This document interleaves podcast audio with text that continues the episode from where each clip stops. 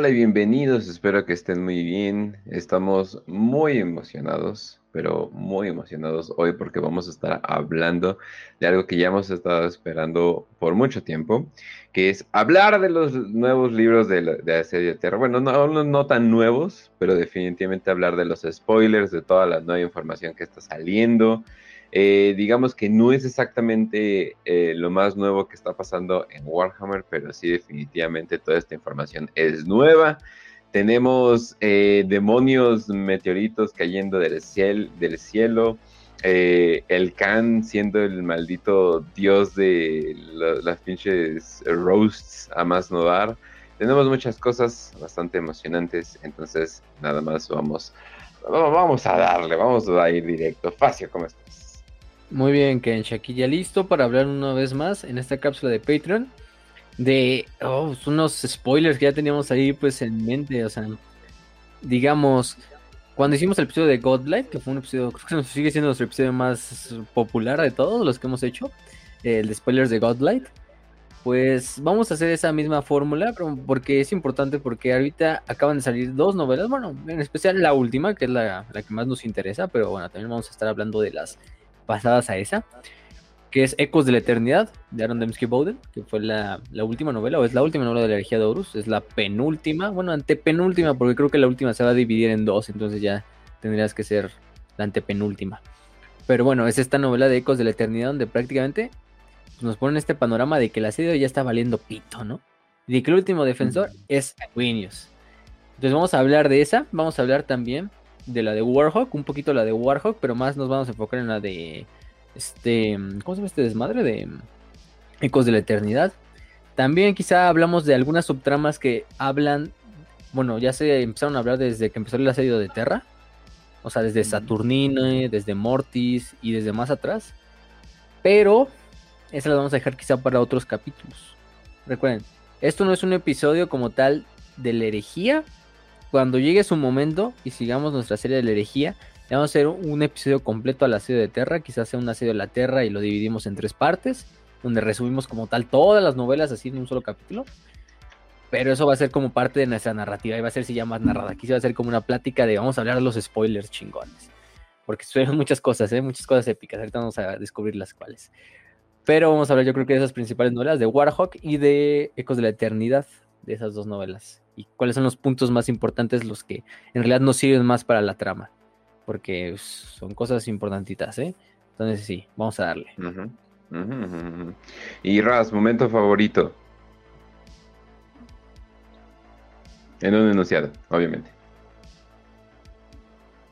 en esta Raz, no. Se lo perdió. Ni modo, bueno. Ahí está. Violencia, chingos de violencia, sí. Ah, Se me olvidó que Sí.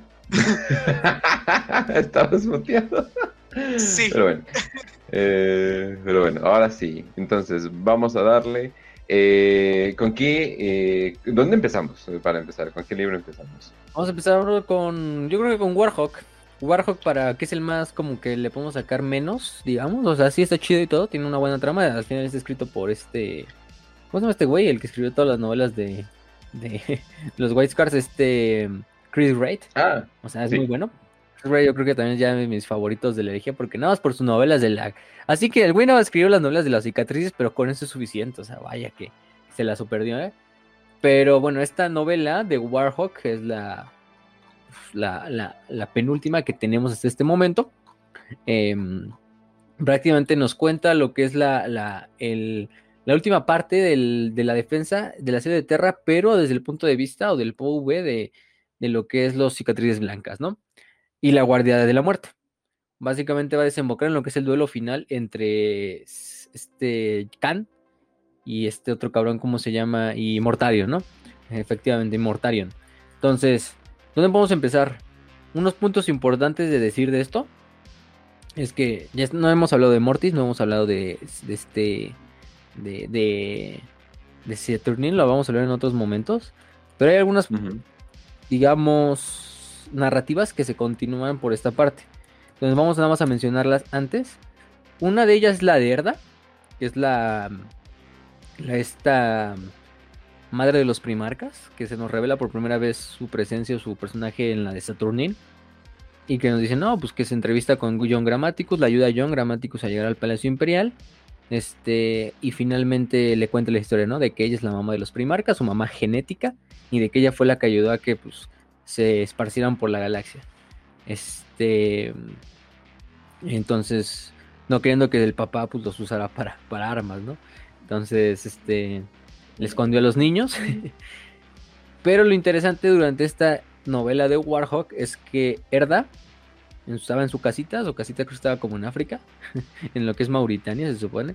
Este vivía ahí escondida, porque el emperador como que la había desterrado, pero no la había desterrado de tierra, la había dejado vivir ahí, pero en el ostracismo.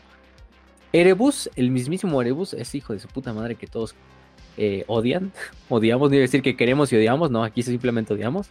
Este llega a su llega a su casa, llega a su morada. Le dice, únete conmigo al caos, chingue su madre. Erda lo manda a la verga. Este, Erda, invoca cuatro grandes demonios contra ella. Este, lo que hace es que ella como que revela su verdadera como forma, su forma física o etérea, no sé cómo le quieramos decir. Una es como una mujer así de piel oscura que lleva un, un báculo. Otra es una como bruja que puede tocar todo y lo congela, y otra es una niña joven con una os, este, y un martillo, no nada más una os. Este, este, lo que pasa es que es una pinche batalla entre ellos los cuatro demonios y se chinga a los cuatro demonios, imagínense, o sea, es la vieja del emperador, no creo que también esté manca, ¿no? El emperador la escogió por algo, entonces, pues queda malherida, eso sí queda malherida. Erebus, eh, aprovecha, le pone el atame, la espada esta, el famoso atame, en el cuello y le dice, no, pues únete a mí y, y, júrame a mí como un dios y la verga, ¿no? Erda en un último desafío le escupe a este Erebus y Erebus la, la apuñala y, pues, la mata, así hay que decirlo, la mata. Es uno de los spoilers y yo sí me quedé cuando leí, puta madre, y hasta ahí llegó la historia de, de Erda, dos novelas, vale verga, yo quiero saber más. A lo mejor en el futuro se le hace. A lo mejor hasta le sacan una novela, quién sabe, no, no creo, pero, pero yo creo que. Creo. No sé, es un perpetuo. A ella, pero finalmente es un perpetuo. Sí, la mataron con un atame, eso es importante. No sé, los atames, eso sí no me queda claro si sí tienen un efecto como tal contra los, los estos perpetuos. Porque al final de cuentas. La fulgurita o algo así, ¿no? Porque la fulgurita sí, o sea, la fulgurita sí nos deja claro, pero el atame, no, no sé, güey, o sea. Este, pero sepa la verga, ¿no? El chiste es que, pues la matan. Erebus mata a Erda en esta novela. Eh, es un, eh, sucede más o menos en la mitad del libro y al final del libro, pero de una vez los contamos porque es un punto importante, es una subtrama que se cierra y se autocierra. Entonces, lamentablemente Erda pues fallece, la mamá de los primarcas está muerta. Gente, nos duró la gracia un libro, no dos libros, pues. Saturnin, Mortis y Warhawk. Entonces, eso le pasa por llevarse a sus niños. ¿Será para que ya no haya más o algo por el estilo? O sea, como que ¿Más también como que ajá, o sea, ajá, o, sea, no, no, como que no entendí bien bien, pero verga, Erebus sigue siendo de, los güeyes más efectivos que, que, hay, más que un primario. Sí, o sea, lo podemos odiar, pero el güey siempre, pues, la mayor parte de las veces sí le, le sirve. O sea, él tiene un pinche este plot armor, pero del mal, güey. O sea, cabrón. Sí, no, no, no está cabrón el güey. Pero bueno, ese es uno de los spoilers. ¿Qué más? Por otra parte, nos introducen, sí, a los nuevos personajes de los cicatrices blancas. Por ejemplo, este Jaxai, que es como uno de estos nuevos. No me acuerdo cómo les ponen, como New Bloods, que se llaman, ajá, New Bloods. Son estos astartes que son como reclutados, entrenados, pero así como en chinga, así como rocheados, así. O sea, los sube. Es lo que de hecho hablábamos otra vez, ¿no? De que creo que alguien preguntaba en una de 5 de 5 de que si se podía rochear, creo que fue Kill, ¿no? De que se podía rochear a los astartes para que fueran en chinga, ¿no? Se convierten en starters más rápido, ¿no? En situaciones de, desesperación. y sí, aquí tenemos el ejemplo en, en, Warhawk. Se hace con estos New Bloods, que son reclutas que de hecho ni siquiera son de Chogoris ni de Terra, sino de otros mundos tributarios, y que se en chinga se entrenan para servir como pues astartes de, de reserva, o sea, en la, en la, en la batalla de este, en la batalla de Terra. Entonces eso es lo, es lo cagado. Incluso, eh, incluso decían de que no hay que hacer esto, o sea, porque cuando hemos hecho esto en el pasado, lo cual es como, ay, güey, güey, ¿cuándo pasó eso? Se supone que hay más peligro en un Astartes mal hecho que, que un Astartes como que un poquito menos, menos deficiente, o sea, hay más peligro porque, pues, no sé, terminan con cosas que, que no saben, ¿no? Pero, es, pero eso es lo curioso, de que muchos estaban en contra de, de hacerlos, o sea, de, pero pues ni modo, o sea, era la herejía de Horus, entonces, en chinga, pero apúrate. Sí, en chinga, o sea, este, al final de cuentas, este, eh, pues, sí, o sea, los, los astartes mal hechos, este, muchas veces, pues, esa parte de también intentar buscar como esa pinche redención de que al final del día es un Astartes rocheado, si lo quieren usar así, les lleva a hacer bastantes cosas. Por ejemplo, este güey que nos presentan que Jacksai, pues para este punto ya es capitán, o sea, es un güey rocheado, pero es capitán, o sea, al final de cuentas, este, es lo cagado, ¿no? Por otra parte, nos representan, nos regresan otros personajes como esta Ilia, la famosa líder esta de la, la que era la como consejera del Khan, que es una, una mujer eh, común y corriente, que era ex de la Armada Imperial y todo este desmadre. Ella se la pasa ahí reclutando miembros de batallones del ejército imperial, por ahí por la batalla, o sea, también está luchando, ¿no? También nos encontramos con Shivan, con Shivan Khan. Algunos ya lo recordarán, este, al buen Shivan.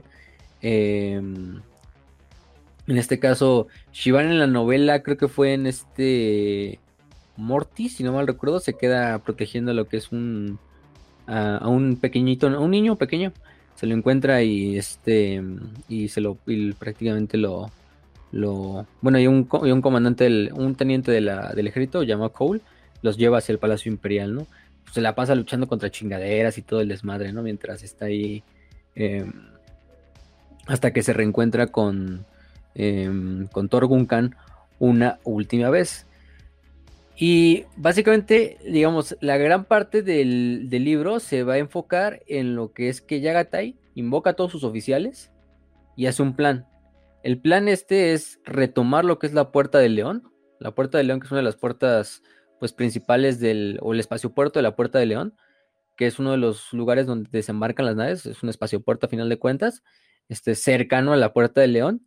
Pero para este punto ya lo habían perdido los estos... Em, los lealistas en novelas pasadas, creo que la perdieron en, en, el primer muro, que ya es una de las primeras novelas de este, del, del, del, del, asedio de Terra, la habían perdido debido a un asalto conjunto de Karn, de Abaddon, de Perturabo, de este Kruger, que es otro de los Warsmiths de los Guerros de Hierro con el que se pelea este Fafnir Ran en la batalla. Hay que decirlo, a Raz no le va a gustar esto, Kamba Díaz ya falleció para este punto. Falleció de pie luchando en uno de los puentes en, creo que fue en la Puerta de León, de hecho. Fallece ahí de pie luchando hasta el último, así, o sea, el pinche Cambadía se queda así de pie, así, el güey, como un pinche estatua, así, un y fallece en el asedio de Terra. Este, eso fue en las primeras novelas, pero lo tenía que decir porque, pues, es importante para esa batalla de lo que fue el espacio puerto, pero sí, ya apareciendo ya lo habían perdido los lealistas, ¿no? Es lo importante, o sea, ya estaba perdido, ya lo habían retomado. Y eso era importante porque pues, los espacios puertos dejaban a los, a los traidores desembarcar y desembarcar y desembarcar tropas. Algo que ayudaba un poquito es que Perturabo ya se había ido a la verga. Si recordamos, en, fue en, no, en Saturnín, creo, o en Mortis, no me acuerdo. Que Perturabo como que dice, ah, me harto de mis hermanos, están bien pendejos, nadie ataca el palacio yo me voy a la verga. Y se lleva a todos sus hijos, se lleva a todos sus juguetitos de asedio y se va a la verga del asedio de Terra. Así dejando como pendejo a todos sus, a todos sus hermanos, incluyendo a Horus. Y hay que aplaudirle a Apertura por hacer esa, esa, esa cosa. Hay que aplaudirle. Este, y dijo, no, pues yo me voy a la chingada y se queda. ¿Oh, sí? Pues váyanse al carajo, yo me voy. A ver cómo lo hacen ustedes sin mí, ¿no? Y es lo cagado que gracias a esto, pues parte se libera del espacio puerto, aunque sigue bajo el poder de los traidores. Se libera y el plan de Khan es retomarlo. O sea, el plan es liderar a lo que es la esta. todo prácticamente el resto de las cicatrices blancas. Atacar el corazón del espacio puerto y quitárselo. En ese momento estaba ocupado por la Guardia de la Muerte y por Mortario. Bien, le cuentas, el plan tiene dos puntos.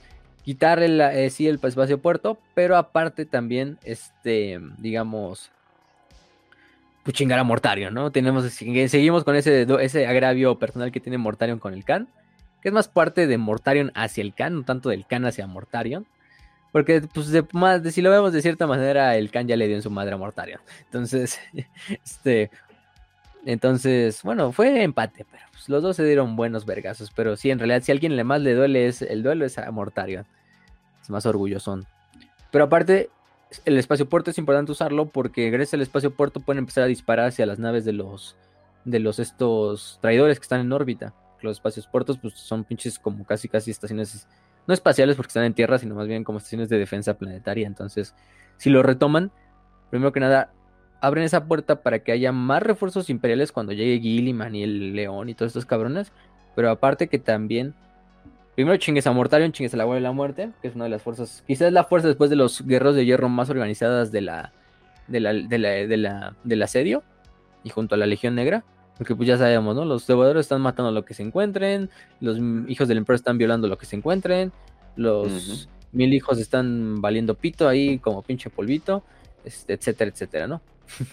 Em, pero la Guardia de la Muerte sí tiene pues, bastante, bastante pues, pedo ahí, ¿no? Entonces sí está digamos, eh, eh, este, pues, ahí manteniendo el, poder. Entonces, eh, las cicatrices y lo que es la, mm, los esto, y el ejército, pues prácticamente hacen lo que es la, mm, la, mm, el ataque, ¿no? Lo que hago es que, bueno, en el camino, eh, también el plan es utilizar lo que es las estas, ¿cómo se llaman? Las placas, no, no, no, no, sé cómo le dicen en español, pero son estas placas o estas estaciones que están flotando en el cielo, si les han visto en algunas imágenes, que son estas estaciones de, defensa, que son como estas placas continentales que, que ayudan. Y el Khan planea utilizarla para utilizarla como un escudo del bombardeo orbital. Entonces planea pasar, utilizar esta placa orbital para pasar por debajo de ella mientras van atacando lo que es la hacia el espacio puerto en esta pinche carrera, ya saben, son cicatrices blancas. Entonces ustedes ya se sabrán cómo, cómo fue todo el desmadre. Y van dirigiéndose allá mientras la placa los va cubriendo por arriba. La, la placa es destruida, eso sí. Este. Pero bueno. Eh, los cicatrices tienen la ventaja en los espacios abiertos contra la guardia de la muerte, pues los hacen cagada. Pero dentro de, la, de lo que es el espacio puerto es otra historia, porque pues a final de cuentas la guerra de desgaste y la guerra defensiva también es uno de los puntos fuertes de Mortarion y de su legión. Y aparte también ya está el puerto infestado de demonios de, de Norgol. Entonces, ya ahí es cuando decide enfrentarse a Mortarion cara a cara, ¿no? Este, Khan y Mortarion pues se encuentran uno contra uno hasta arriba de la torre. Lo que nos deja muy claro en la novela es que la, batalla en Próspero terminó de una forma muy indecisa. Nunca se supo quién fue el ganador porque pues, no hubo un ganador, si seamos sinceros. Los dos se dieron una, una buena tunda. O sea, Mortarion tanto le dio un vergazo a Khan como Khan también le dio un vergazo a él. Pero el pedo es que ahora Mortarion no es el Mortarion que vimos en Pros, pero Mortarion es un príncipe demonio. Y Khan pues es el, sigue siendo el Khan, ¿no? Pero no es un príncipe demonio, sigue siendo un primarca y todo lo que tú quieras. Pero pues, el este pedo. ¿Y tú crees, bueno, el Khan va a ser capaz de vencer a, Mortarion? La respuesta es que no. Mortarion le da una putiza al Khan. Hay que decirlo así. Este. Lo que es que pues el Khan, ya sabemos cómo es el Khan, ¿no? El Khan no, se guarda nada. El Khan le va diciendo hasta qué chingados, de qué, de qué este, em, de qué te vas a morir y que eres un pendejo, que eres un pinche cuqueado, que eres un, un pinche, como tal, un, un, una vergüenza para nuestro padre y ya sabes, así usando ese, ese, ese pedo para, para chingar a este, a Mortarion. El peor es que al final de cuentas lo que hace Khan es pues, aventarse como un, una, apuesta, ¿no? De, desterrar al Khan a través de su muerte, a través de su sacrificio él. Entonces lo que hace... Ay, güey, perdón. Este... Mm, pues luchan, luchan y, y, pues Mortarion ya con su pedo demoníaco le da una verguiza, una retroverguiza. Le encuentra una, una, una, su debilidad es la que se le encuentra en el este. En las esta, en, su orgullo. Y lo que le dice, pues es que eres, eres débil, Mortarion. Porque mira, incluso tienes que darte a los poderes la disformidad, rendir a toda tu legión. Este. Para. Para alcanzar algo de poder, ¿no? Y poder ganarme. Así, güey. O sea, casi casi así de. Mira, tú te creías el más fuerte entre nosotros, nuestros hermanos, y terminaste siendo el más débil de todos pidiendo así como, como un, casi casi como un perro, así la, así piedad ante, ante estos pinches poderes que ni siquiera entiendes, ¿no? Y, y ve, ve lo que te has convertido. Y mientras yo, que he resistido, permanezco eh, verdadero al emperador, ¿no? Mortarion sí entra en su pinche como tal, pues, este, en puta de, en su, en su pinche, en un rage ahí. Y es cuando, este, aprovecha el camp para meter una serie de pinches ataques así, super puto rápidos, a la verga, así. Em, este, eh, contra, contra Mortarion. Y lo que hace es que... Eh, Yagatai se deja empalar por la, la, la, la hoz esta, o la guadaña más bien de, de Mortarion, se deja empalar, pero se jala así más hacia adentro de lo que es la pinche, la guadaña, así, o sea, literalmente el can agarra la guadaña y se la mete más así, pum, en el pinche abdomen, así para acercarse más a Mortarion y quedar cara a cara, en este caso, y es cuando Mortarion agarra en chinga, así, digo, Mortarion, este, mm, este can saca su espada y decapita a Mortarion a la verga, o sea, aprovechando la pinche cercanía, o sea, Mortarion no se espera para nada de que el can se vaya a acercar, y es cuando llega y pum, así en un pinche tajo, así pum, le, vuela la cabeza al este, a Mortarion, y lo, y lo desvanece a lo que es la, mm, la, la, la disformidad. Mata a Mortarion, entre comillas, final Mortarion, pues no, no va a morir, pero Campos queda súper verguiadísimo, ¿no? O sea, pues básicamente ya muerto, o sea, digamos, el Can muere, Sí, el Khan muere, o sea, este es lo cagado. Y es lo que pasa, ¿no? Recordemos, no solo le pasa a Sanguinius, de que cuando al parecer muere, su pinche legión se vuelve pues, puta loca, ¿no? Y ya cuando muere también se vuelve súper puta loca en el sede de Terra. Pero eso también le parece a muchas otras primarcas y a otras muchas legiones, porque al final de cuentas tienen esta como conexión psíquica a sus hijos con el primarca y hace esto que los cicatrices entren también en un pinche estado así como de los, como los ángeles sangrientos cuando se ponen en su pinche este, muerte negra, así. Y entonces los pinches cicatrices logran hacer mierda al resto de, de, guardia de la muerte que queda en el espacio puerto. Em, y, bueno, Shivan es de los pocos que ayuda a que ya se calmen y, no pierdan totalmente la pinche calma. Y, pero logran desmadrar a la, guardia de la muerte y tomar lo que es el espacio puerto. Eh, Ahí es cuando Ilia, la, la vieja, encuentra al Khan y detecta signos de vida. Este. Y, dice, según los, los apotecarios dicen, no, pues el primarca está muerto, ya valió verga, ¿no? Este. Y es cuando Ilia junto a Shivan dan la orden en chinga de, no, güey, o sea, hay que, hay que llevarlo en putiza con este Malcador. Tiene que llegar con Malcador. Y Malcador, este, como tal, eh, Malcador tiene la, la, forma y Malcador lo va a revivir, ¿no? Y el chiste es que meten a este. Em, a, a, a, a un Thunderhawk y lo llevan en putiza a lo que es el Inner Palace para llevarlo con Malcador a ver cómo lo puede tratar o revivir. Ahí nos dejan como tal esa historia. El Khan fallece, entre comillas. No va a fallecer, lo sabemos. O por lo menos no claro. por si no, se murió. Este, no, no, creo, pues obviamente sí va, lo van a salvar y luego se irá a perder a la telaraña por su puta madre, pero bueno. Este. eh, eso sí. El chiste es que, bueno. Los cicatrices, digamos, se quedan sin liderazgo por parte de su primarca. Pero digamos, ya tienen lo que son las, las, las, las armas del espacio puerto. Y las empiezan a dirigir hacia lo que es las. Eh, eh, hacia lo que es la flota traidora saben que están completamente aislados detrás de las líneas enemigas, porque pues, el espacio puerto está detrás de las líneas enemigas, y que no tienen otra, eh, no tienen otra más que hacer su last stand ahí, y una última esperanza es asistir a través de este uso de estas armas para desmadrar la flota de Horus, y algunos pocos rezagados que asistan en la defensa de la puerta de la eternidad como, como puedan, o sea, chingados como puedan. Ahorita vamos a ver qué sucede después en la novela de Ecos de la Eternidad con esta parte de los cicatrices. Pero digamos, ese es uno de los puntos importantes de esa novela. De que los cicatrices pierden a su primarca, pero que el Khan termina volviéndole. Pues, termina desterrando a, a este. a, Mortarion. Entonces desmadra a Mortarion, Mortarion no va a volver a participar en el asedio de Terra, entonces ya desmadras otro liderazgo, porque ya no está Perturabo, ya no está Mortarion, Fulgrim ya también, ya creo que fue cuando Thorne le dio en su madre. Este. Mm, ahorita vamos a ver quién sucede después en la siguiente novela. Eh, Magnus, el emperador también ya lo desterró a la verga del palacio.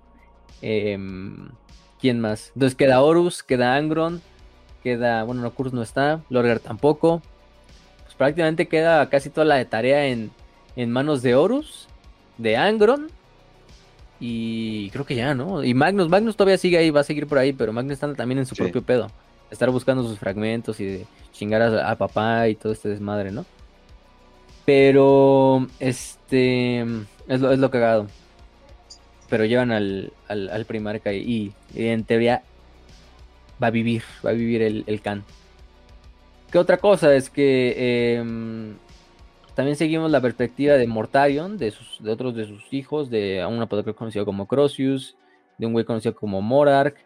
em, eh, y es donde finalmente como que no hay mucho pedo, es como un viaje así como de de este de, de autoencuentro, así de donde finalmente la Guardia de la Muerte como que acepta esta nueva idea de que ya dejaron de ser lo que eran hace mucho tiempo, dejaron de ser humanos, dejaron de hacer lo que eran prácticamente seres eh, o astartes y se convirtieron en esta nueva mezcla entre demonio y chingadera y pedazo de cagada y, y, y Space Marine y todo este desmadre, ¿no?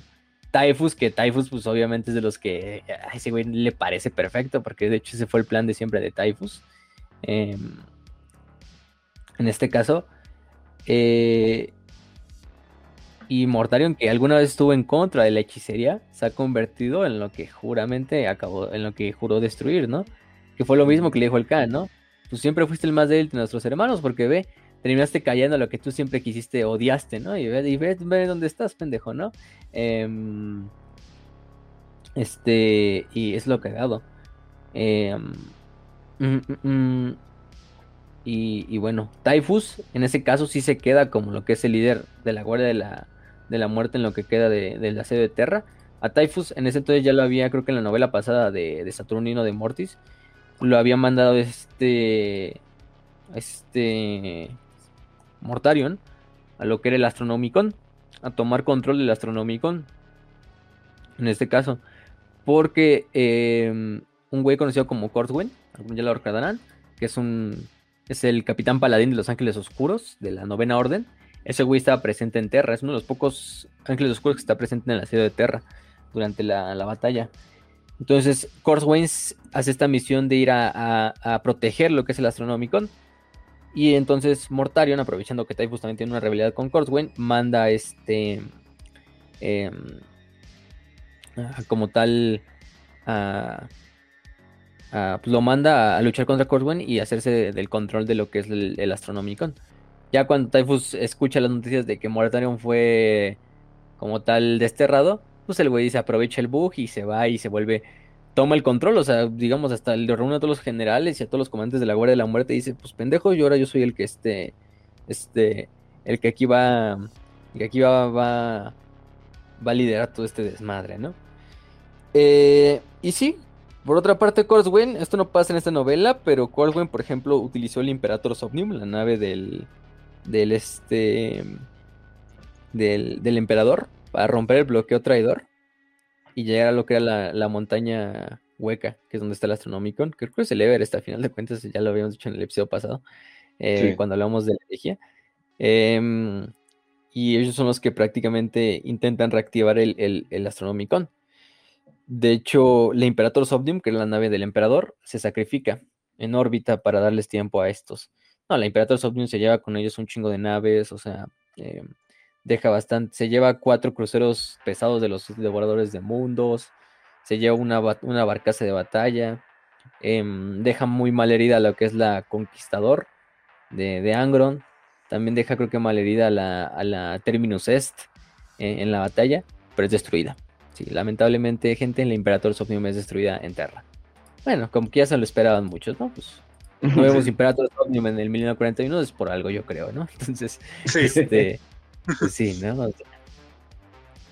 También nos continúa la historia de, de, este Olanius Paius o de Olanius Pearson. Que y aquí hay algo, hay algo interesante, y hay que hablar también de esto, porque es la nueva como, lo que muchos todavía como que están confundidos. es la nueva reescritura de la historia de Olanius Paius, ¿no? ¿Qué es lo que va a pasar con Olanius Paius? Porque prácticamente ya la retconearon toda la historia. Bueno, yo ni siquiera te diría que la retconearon, sino que le están dando más contexto. Porque al final de cuentas recuerden que la herejía de Oro está contada como si fuera una leyenda. Eso es lo que es una leyenda. Porque sucede 10.000 años antes de los eventos de, 40, de 40k y te lo cuentan como algo que, pues, si para nosotros algo que sucedió hace 10.000 años fue, no sé, pinche Sumeria. Pues imagínense, ¿no? No sabemos ningún pinche escrito, con trabajo sabemos algunas historias, leyendas de ellos. Pues es igualmente con la historia de la... de la... de la... de la... de la serie de Terra.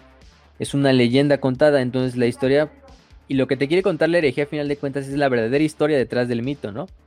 Y eso incluye la historia de, de, de Olanius Paius que recordemos que hizo todo su viaje desde lo que fue Calt hasta Terra, en este viaje de seis años que dura, en el cual se enfrenta contra portadores de la palabra, demonios, legionarios alfa, asesinos de la cabala, eh, luego lo ayuda John Grammaticus, después de que John Grammaticus es convencido por Eldrad. Em, John Grammaticus de hecho llega con Erda a Terra, se encuentra con ella y se, sorprende de que Pearson no llega al mismo lugar donde está él como se había planeado. Erda sospecha que Persona ha llegado en un tiempo equivocado. Quizá llegó unas semanas antes, unas semanas, gramáticos adelanta como unas semanas antes de que llegue News. Pero está sucediendo en la sede de Terra. Em, entonces le dice, Pearson apenas va a llegar, güey. O sea, Pearson te faltan dos semanas para que llegue a Terra. Olanius finalmente emerge con su grupo en Terra. De hecho, se encuentran en lo que es una de las zonas de ahí de las estas de las montañas, que está ocupada por los hijos del emperador, y que pues ya para este punto se transformó en lo que ellos conocen como un paraíso, los hijos del emperador, que en realidad es un pinche jardín todo asqueroso y lleno de... Pues ya sabrán qué se puede esperar de un jardín hecho por los hijos del emperador, ¿no? este, hay cientos de civiles intentando escapar de la ciudad de Terra, pero para ser atrapados ahí en el este, en el jardín y, y ser utilizados por los hijos del emperador para muchas cosas. Eh, ya sabrán. Ustedes, ustedes leen el resto. Oli y su equipo son salvados por John Grammaticus en último instante y por un güey conocido como este Letu, que es un Space Marine. Mm, es algo curioso, es un Space Marine. De hecho, fue un prototipo de Space Marine creado por el emperador. Em, de hecho, utilizaron.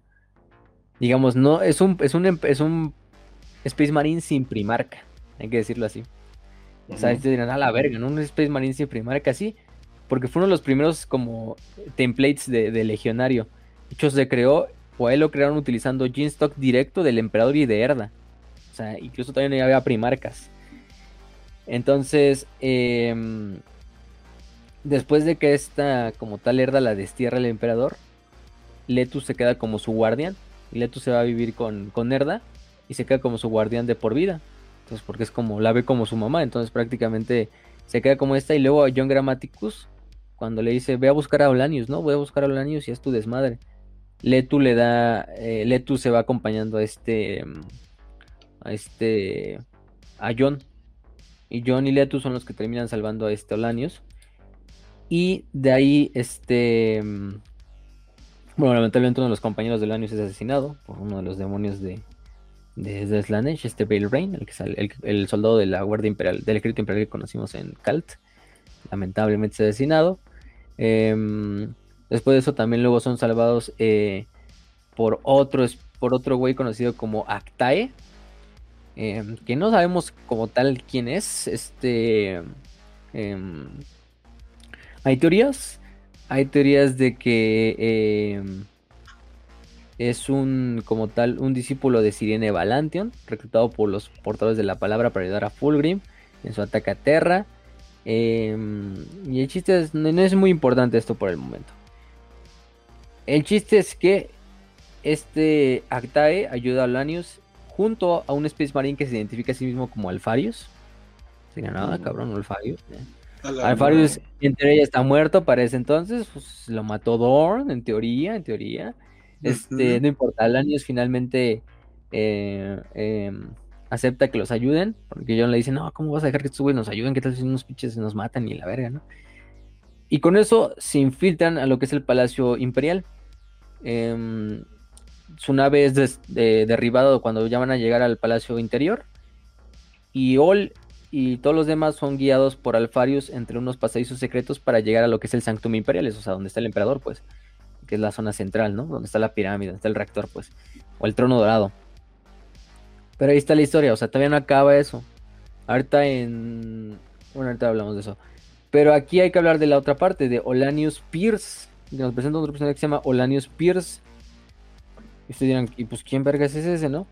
Este, Olanius Pierce, o Oli, como le decían, era un soldado de uno de los regimientos de Terra, los granaderos de Upland, em, que lucha en la batalla de Terra.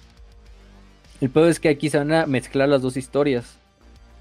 Porque lo interesante es que, a final de cuentas, para no hacerse las larga, eh, hay un historiador que se llama Harry Har, se llama el historiador, Harry Har, este, que va a ser gran amigo de Kirill Sinderman, del literador Kirill Sinderman, y que después de que Dorn y, y el Mal y Malcador renueven o recreen la orden de los rememoradores, le van a dar la tarea como de reescribir o de llevar como una bitácora del asedio de Terra, para que las próximas generaciones, bueno, no las próximas generaciones no lo sepan, pero por lo menos se sepa la historia.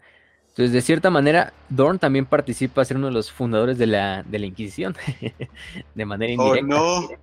De hecho, Dorn es el que les presenta este símbolo como estilizado de la letra I junto a Malcador.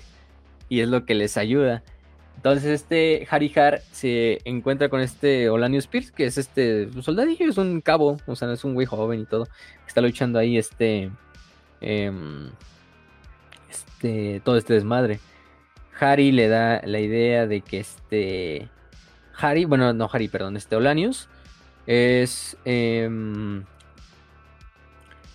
es venerador de una diosa conocida como Mitrus y cree en la divinidad del emperador. Mitrus, al final de cuentas, nos dejan en ver que es una diosa guerrera de la antigüedad y hay muchos miembros, por ejemplo, del regimiento de este tal Olanius que, que, que siguen a esta diosa. No dicen mucho más, pero lo interesante es que, que creen en la divinidad del emperador. De hecho, este Harihar también era un güey que creía en el Ectito Divinitatus, porque luego este Olanius, este Olanius Pierce, este Oli, vamos a decirle Oli para diferenciarlo del otro Olanius. Eh, cuando está viendo su data slate, se ve que ve que tiene una copia del Ectito Divinitatus y le dice, no, pues la verga y todo este desmadre. El chiste es que durante muchas situaciones casi casi los van a matar. Eh, Pierce va junto a Harry y en una casi los van a matar este demonios hasta que llega eh, la comandante de las hermanas de batalla. De las hermanas del silencio, por ejemplo, este Genetia Crow. Ya hemos hablado mucho de ella también en otros capítulos. Y salva a los sobrevivientes. Lo cagado es que nadie puede ver a. O sea, el único que ve a esta Genetia es este Pierce, este Oli. Eh, de hecho, la toma y dice: Ay, la diosa Mitra y no sé qué. Y nos viene a salvar. O la diosa Mitrus. Y nos viene a salvar y la verga. Lo cagado es que él es el único que ve a esta Genetia Crow. Porque Harry y los demás soldados, como que dicen: ¿Qué pedo? ¿Por qué está el Oli ahí rezándole al aire? O sea, ¿qué pedo? ¿Por qué le habla al aire, no? Este, y todo el desmadre. El chiste es que de ahí se dirigen a lo que es la puerta de la, a, a la puerta de la eternidad. Harry, Pierce y todos sus soldados. Y las fuerzas, las fuerzas traidoras atacan, ¿no? Pierce ah, este, agarra a Harry y lo empieza a liderar por una de las zonas seguras. Y, y en este caso eh, se encuentran con dos soldados que están intentando levantar un, una bandera del emperador. Em, después de que sus camaradas que llevan el estandarte pues habían sido asesinados, ellos están intentando así como no E- evitar que la, la bandera cayera al suelo, ¿no? Así con una última idea así como de, de evitar que ya pues lo poco que les quedaba, ¿no? Pierce se une a los demás soldados y, y ven cómo la, levantan la, la- la bandera, así como la famosa esta foto así de los gringos levantando la bandera ahí en, en Iwo Jima, creo que es Iwo Jima. Ah, sí, sí, sí, los soldados imperiales levantando así como el banner del emperador, así. Este. Y, y- y- pero lamentablemente ahí se, se viene un devorador de mundos, se les acerca y pues va a acabar con ellos. Em, este, pero ahí en ese mismo instante llega otra vez Genetia Crowl, interviene, mata al devorador de mundos con un solo golpe. Y este, y Pierce sigue viéndola, pero los demás dicen, ¿qué pedo? ¿Por qué, qué chingados está viendo este Pierce? O sea, em, La demás gente nada más ve cómo de repente se muere el, el, el, devorador de mundo así como nada, o sea, nada más como que se infarta el pinche devorador de mundo y se le vuela la cabeza o algo. Dice, no, la verga, pero el emperador está de nuestra parte. Le dan todos gracias al emperador. Crowl ve, este, ve a Pierce y, y le dice que se retire. Entonces, en este caso, Pierce le da la orden a los demás soldados que se retiren y se van hacia, hacia atrás. Y luego van a defender uno de los, uno de los puentes, el Pont Solar, uno de los puentes que están ahí. Em, de hecho, se llevan con ellos el- la bandera del emperador que habían levantado y se la llevan como su estandarte. Harry llega con, con Pierce y sabiendo que ya tarde o temprano se van a como tal em, eh, despedir porque Harry luego tiene que irse. Eh, le dice, no, pues, ¿qué crees, güey? Quiero, quiero grabar tu vida, quiero grabar tu vida en una bitácora, en una crónica, para que estas historias permanezcan como vivas después de que termine la batalla, así es que sobrevivimos, ¿no? Pierce al principio dice, no, no, ¿cómo vas a hacer eso, güey? No, este, em, em, eh, no, no, no, no uses este desmadre. Mejor simplemente, ya al final de cuentas, a regañadientes, eh, Oli eh, acepta eh, contar su historia para Harry, sí, con la condición de que le cambie el nombre por Olimpos, porque su nombre de Olanius no le gustaba. Eso nos lo deja muy claro este Ol, Oli, porque lo que nos dicen es que este nombre de Olanius se lo pusieron en honor a su abuelo. Entonces ahí está la conexión, Francia. Ahorita está- te lo vamos a hablar. No nos han confirmado, pero creo que es muy obvio que lo que te dicen es que Olanius o Oli Pierce es descendiente de Olanius Person, que es por lo general, digamos, su abuelo a final de cuentas. Y si lo vemos, sí, o sea, Olanius Pearson a final de cuentas es un perpetuo, él puede vivir lo que quiera, siempre se va a ver de la misma forma, o sea, ya se ve como un viejito. Y puede seguir teniendo descendencia. Y ha tenido un chingo de hijos probablemente a lo largo de toda la puta historia. Entonces uno de esos hijos ha de haber sido el papá o la mamá de este Olanius Pierce que se unió al ejército. Y a este niño lo llamaron en honor a su abuelo, Olanius. Entonces, no nos dicen como tal que es su nieto, pero yo creo que es su nieto. O sea, es, medio obvio que hay una conexión familiar entre Olanius Pearson y Olanius Pierce. Ahora sí le dice a este a Harry, sí, o sea, te dejo que escribas mi historia, pero ponme Olimpos, porque ese pinche nombre de Olanius no me gusta. Este Harry le dice, no, no, no puedo poner eso. Pero este, pero mínimo voy a hacer que tu vida o tu historia que vaya a escribir va a ser más grande que tu vida. Em, em, entonces lo cagado es que la historia está donde ayuda a levantar la bandera del emperador. Digamos, Harry la cambia y dice, en vez de estar defendiendo un estandarte del emperador, porque eso es lo que hacen, porque se quedan defendiendo el estandarte del emperador de frente, es que defendió al emperador mismo. O sea, cambia la historia del estandarte por el emperador mismo. Y nada más y nada menos que enfrente del señor de la guerra Horus durante la batalla. Entonces, digamos, ahí se crea la historia de Olanius Pearson, de Olanius Pius, protegiendo al emperador frente a Horus durante la batalla. Una historia inventada por Harry para ensalzar una historia que él mismo vivió. El chiste es que, bueno, Harry luego se tiene que ir para reencontrarse, creo que con Malcolm en el palacio. Y lo que hago es que, bueno, se despide de, de, Ol- de este, de Oli. Y después, cuando cae la puerta de la eternidad, o el espacio puerto de la puerta en- de la eternidad, lo que es que Pierce se queda defendiendo el, el estandarte del emperador. Y nada más y nada menos que enfrente de Angron. Porque en ese momento que llega Angron hacia la pinche batalla. Imagínense. De hecho, está la imagen de, de Pierce. se la paso a Kench para que la ponga. Este. Pierce se queda defendiendo lo que es el, el estandarte del emperador. Frente al primarca. O Demonio sea, de Angron. Así desafiante. Están retco- No, no, no, no, se mamaron. Sí, sí, sí, es una mamada. No, eh, no, no, no, mi, mi más honesta reacción. No, no, no, ¿qué es esa mamada? No. Sí, no, ya dije, pues es que, y por eso la gente dice, no, valió verga. Yo todavía tengo mis esperanzas. Pero el chiste es que, bueno, o sea, lo que es que la historia así, no, dice, ah, se creó que, que era- por lo menos esa parte de se quedó luchando contra Horus enfrente y defendió al emperador. Pues al menos se cumplió de cierta manera para el pequeño Oli, que él no tenía la culpa a final de cuentas. Harry fue el que escribió la historia al final de cuentas. Porque Pierce se queda luchando en el puente con todos sus compañeros. Y literalmente incluso carga con su pistola de plasma ante el ante Angron, gritando por el trono de Terra, ¿no? Hasta que el Angron simplemente lo mata la verga. Simplemente, pues, como una pinche mosca lo parte a la mitad o algo ahí. Y Pierce, pues sí, o sea, el Oli sí se queda luchando hasta el final. mm, protegiendo lo que es un estandarte. Eso ya no lo, Harry ya no lo, no lo, no lo escucha porque ya él ya se había ido. Pero ahí está la imagen, de hecho ya, ya la mandé al grupo donde está este Oli frente a, frente a Angron. Y pues ahí se escribe la historia. Digamos, Olanius sigue en el Palacio Imperial. El otro Olanius, el, yo supongo que es el abuelo. O el verdadero Olanius. Todavía no sabemos qué va a hacer. El chiste es que quieren que llegara a lo que es el Sanctum Imperialis. A lo mejor al final de cuentas sí nos terminan haciendo la historia. Pero la propaganda imperial se va a escribir en base a la historia de Olanius Pierce, del nieto, digamos. Entonces es algo curioso y cagado, no sé, está raro. A mí también no me gustó del todo. Entonces, quién sabe cómo lo van a hacer. A lo mejor Dan Abden nos sale con una mamada super más chingona y terminan arreglando todo. No sé cómo fue ese pedo así creativo en Games Workshop o en Black Library, así de vamos a reescribir la historia de, de, de, de Alanios y vamos a ponerla más pinche refuscada, porque es lo que es, o sea, ya está muy rebuscado todo el pedo así de, no, y que Harry le escribe una historia al nieto y que la verga, y que probablemente las dos historias se vayan a juntar al final. Pero es parte de como que sí, la historia del imperio está forjada también en la propaganda y en la leyenda, entonces hay que mantenerlo. Es la magia, ¿no? Es la magia, y por una parte lo entiendo, por otra parte pues me sigue gustando la historia que estaba antes de que Olanius iba a sacrificar él frente al emperador, o el, el, Olanius Pius verdadero, y luego se le canonizaba. Pero de hecho siempre fue una leyenda, siempre te lo manejaron así como una leyenda, porque no te decían, no te sabían decir si Olanius fue un guardia imperial, fue un custodes, fue un puño imperial, etcétera, etcétera, ¿no?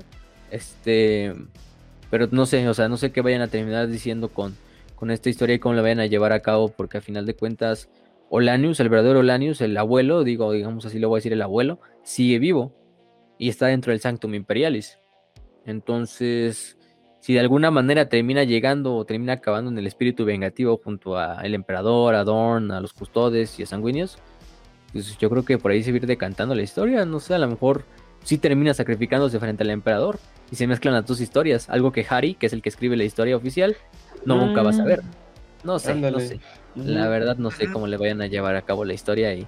Pero es lo bonito, vamos a ver qué, escribe luego Dan Abnett en las siguientes novelas. Entonces, es lo, interesante.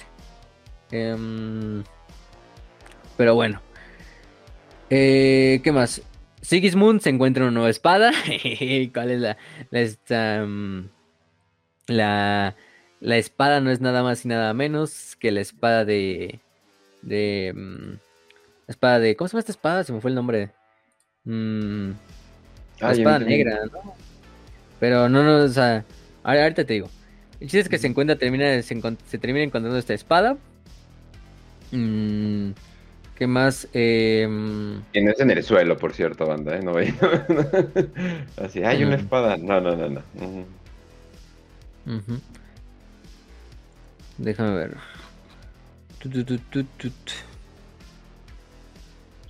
La pinche espada. Tú sabes, Raz, tú sabes Raz, ¿no? ¿De acuerdas? La espada, creo que sí la espada negra, ¿no? La Black Sword of Sigismund. Eh, ese para la verga, pero bueno. El chiste es que el cabrón va matando campeones. Ya dijimos, mata campeón en plan de arqueta los hijos del emperador, de los Son of Horus. No, el güey ya había matado un putero antes de eso, ¿no? Em, también se chinga a Karn, eso ya lo habíamos dicho también. Em, em, también casi le da una verguiza a este. como tal. Abaddon. ¿Quién más? Mm. Pero yo creo que con eso podemos terminar los puntos más importantes de lo que es la, la, parte de, de, Warhawk. Hay otros subplots, como el de Basilio Fo, que está siendo casado por un, un amo de la noche en la Blackstone Fortresses, pero ese este, lo salva, lo salva Baldor. Eh, eso, hay Frauty Killer, que también escapó eh, em, en el último libro. Está en el, cerca de lo que es el muro de Mercurio, que son los muros del Palacio Imperial. Eh, casi la matan, unos pinches eh, guerros de hierro que todavía quedaban por ahí. Em, y es convencida todavía más de que el emperador la protege. Em, y, lo que hago es que, bueno, sigue diciendo, ¿no? Em, lo que es que va cambiando su credo, ¿no? De, antiguamente el emperador es vida, es amor a lo que es el credo que va a ser en el 41. empieza a reclutar tropas suicidas de los refugiados, este, inspirándolas a que se hagan mártires, de hecho, en el nombre del emperador. Em, Pues Lo peor es que literalmente los vuelve así como pinches, así pinches terroristas, güey, que se ponen bombas y se van contra los Space Marines para matarse así, güey. Pero así, literalmente, güey, o sea, pinche gente así común y corriente, así con un chingo de tropas suicidas. Y así nada más para matar un Space Marine así de... Van corriendo y se ponen así, abrazan al Space Marine y se detonan a la verga para, para matar Space Marines así traidores. Y, oye, dices, pues cualquier sacrificio es ganancia, ¿no? Y sí, va haciendo su culto de suicidas la pinche... la killer ahí haciendo su desvergue. Este... em, ¿Qué más? Eh, Loken la termina encontrando, tienen una conversación y se queda como su guardaespaldas y ahí van haciendo su, su desmadre. Este, ¿qué más? ¿Qué más? Pero bueno, es lo, yo creo que lo más importante. Y ahora sí, pasemos a la que es de Ecos de la Eternidad, que es la donde más, más, más, más, porque esta sí tiene más pedos. Uf, Es que Warhawk al final de cuentas sí es como una trama muy, muy enfocada al Khan y a, y a Mortario. Khan, ajá, es como que Y aunque Ecos Eternidad ese puede decir que es lo mismo para Sanguinius, tiene más implicaciones. Porque, pues, vamos a ver ahorita qué pedo. Este. mm, El chiste es que, bueno. Lo que sí nos dejan claro en la siguiente novela de Ecos de la Eternidad es que la, la situación para. Para, mm, para los dos lados es totalmente desesperada. Pero más para los lealistas. Los lealistas ya están prácticamente sabiendo que la batalla, digamos, está perdida. O sea, porque en Terra están luchándose batallas en todos lados prácticamente todos los espacios puertos, a excepción del, del león que ya fue recuperado por las cicatrices, pues están perdidos. El bastión de Bab eh, también está bajo asedio. Dorn está ahí presente ahí. Con Sigismund, con Fafnir Ran, eh, todo este desmadre. Eh, el planeta siendo bombardeado desde la órbita completamente. La radiación, la corrupción del caos, pues prácticamente ronda por todo. Y Terra, nos lo dejan muy claro, es un planeta muerto. Terra es un planeta ya muerto, o sea, un planeta que ya no existe. y lo quieren ver así. Cualquier ciudad, ya no hay lugar en Terra que no esté devastado por la guerra, por la corrupción, por el bombardeo, por el fuego atómico. O sea, por la sangre de los defensores y de los traidores. Y es lo cagado, o sea, este, ay, pinche perro. este, eh, es lo, es lo que pasa y pues lamentablemente es lo que está con Terra. Las fuerzas, las fuerzas lealistas ya se enfocan prácticamente en lo que es la zona de, de la puerta de la eternidad y del muro de la eternidad, que es la última lugar hacia que abre hacia el Sanctum Imperialis, pues. Digamos, esta última parte que es la más, parte más importante de, del Palacio Imperial, si lo queremos ver de cierta manera. Pero ahorita, pero ahorita básicamente el Terra parece Krieg eh, post bombas, ¿no?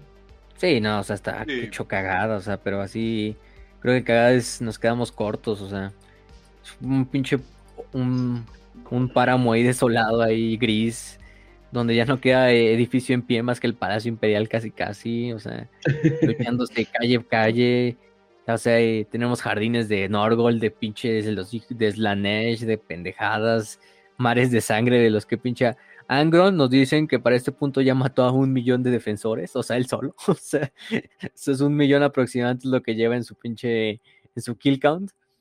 Y, o sea, pues, güey, o sea, para que un solo güey lleve un millón de muertos, chinga tu madre. Este, pues es que es, lo entiendo, es este, al final de cuentas se sangran, entonces, sí, un millón de muertos. Custodes, marines, este, soldados, titanes, su puta madre, o sea, todo, todo, todo lo que te imagines lo lleva este, lo lleva este, el buen, el buen como tal, em, el, el, el Angron en su, en su, en su kill count. Aunque para eso no va, eh, que es lo interesante. Sí, no, para eso no va. Mm. Él viene, o sea, adelantarlo desde ahorita, para saldar una deuda y para demostrar un punto.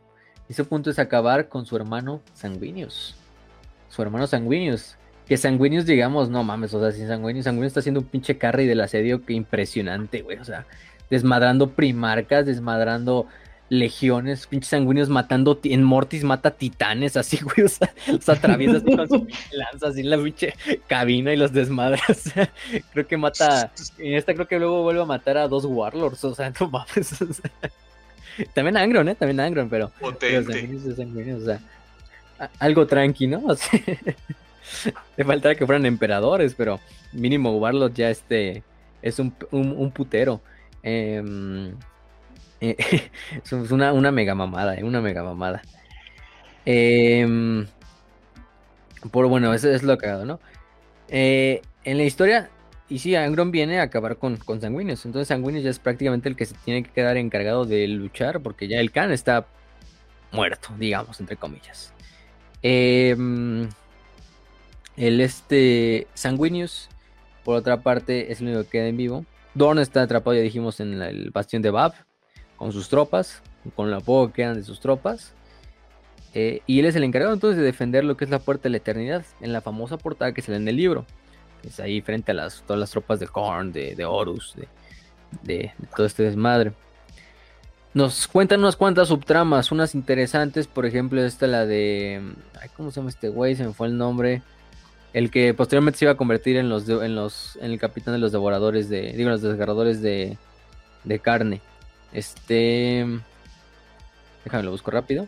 Se me fue su nombre. Tú, Nasir, este Nasir, Amit, Amit Mm. que es el, el Flesh Tearer, fue el así fue el que lo llamaron, el desgarrador de carne, que fue capitán de la quinta compañía, ya lo hemos hablado creo que en el capítulo de, de Cygnus Prime, ahí lo hablamos bastante bien.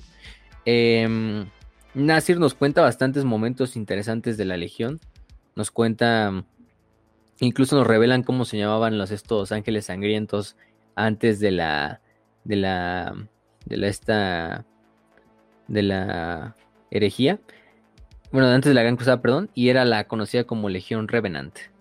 Este. Y es la misma historia, ¿no? De la que ya hemos hablado. De que comían a sus muertos, que eran unos pinches apestados, que eran de las legiones más. más. más. más verilladas. Todo este desmadre. Pero también nos cuenta su historia de cuando se hace amigo de lo que es un. un. un devorador de mundo, ¿no? Conocido como Cargos, que era un. un apotecario, de hecho un apotecario de la de la de los de los devoradores del mundo de la octava compañía de hecho se hizo muy buen amigo de Nasir Amit los dos hicieron grandes amigos lucharon en este eh, como tal mm, eh, compañeros incluso de jaula recordemos que los devoradores tenían esta tradición de hacerse como estos hermanos de jaula de que se ataban con las cadenas y, y luchaban codo a codo como lo hizo Sanguinius con Karn, por ejemplo. Digo, Sanguinius, este Sigismund con Karn, perdón. Sí. Eh, mm, y eran bastantes buenos compas. El chiste es ya al igual se encuentran ahí en la batalla de la, de la, de la puerta de la eternidad. Eh, casi asesina a Arkan Land. Ya hablamos de Arkan Land, que es el ese como Indiana Jones del mecánico. El que trae su changuito y todo. a este Sepian. Em, pero bueno, llega Nasir Amit. Cargos le. Cargos lo. Digo, Cargos es derrotado. De hecho, este. mm, em, como que al final de cuentas, como que se intenta así como hablar así como a su antiguo amigo de Nasir, porque al final de cuentas eran hermanos, pero ahorita ya son enemigos. El ámbito le dice, come mierda, traidor, pero así, así, mierda, así le dice, come mierda, traidor, y lo mata a la verga, así al pinche a cargos, al que fue alguna vez su amigo. Y es una de las pequeñas subtramas que suceden ahí en el este. En el este. Otros otros personajes como el Princeps eh, Uliene Grune de uno de los legionarios desde la Legio Audax que comanda el titán Hindara. Este. mm, Prácticamente ya su pinche POV te lo mueren, están como de que convirtiéndose en una monstruosidad mezclada con la, con la máquina de su titán eh, y cómo era antes, eh, intentando romper lo que es el Sanctum Imperialis. eh, incluso intenta subir lo que es el muro de, de la, del, palacio, intentando llegar a lo que es el palacio interior. em, em, y, nada más. Es este. Es una, una cosa no, no muy. este. Nos pone otra historia como la de la Esquitari Transcata 17 7Y1. Que em, se une a lo que es el. a un soldado del ejército imperial. Tiene un pinche arma que lo está matando porque es un arma radioactiva. Em, son los últimos sobrevivientes en el bastión palatino. em, y mueren aparentemente luchando. También nos cuentan la historia otra vez de Dominion Zephon. Que recordemos que Zephon es este Astartes que está como lisiado de los ángeles sangrientos. Que luchó en la guerra de la telaraña. Ya lo hablamos en la guerra de la telaraña. se hizo gran amigo de Arkham Land, de este Indiana Jones, de lo que son los estos, em, como tal, em, pues sí, de los, de los, de, se me fue la idea. Se hace amigo este Zephon de, de Arkham Land y pues los dos están ahí luchando, ¿no? De hecho, Zephon queda bastante malherido durante el libro de Saturnin prácticamente casi se muere a la verga. Este, y es gracias al esfuerzo de Arcanland que le mete esta como idea de, le mete esta como, muestra unas prótesis, pero lo mezcla con, con una guía limitada para evitar que, que fallezca, ¿no? Este, después de eso, bueno, vuelve a ser herido y es cuando Arcanland lo vuelve como a revivir. Eh, se, se, se restaura completamente.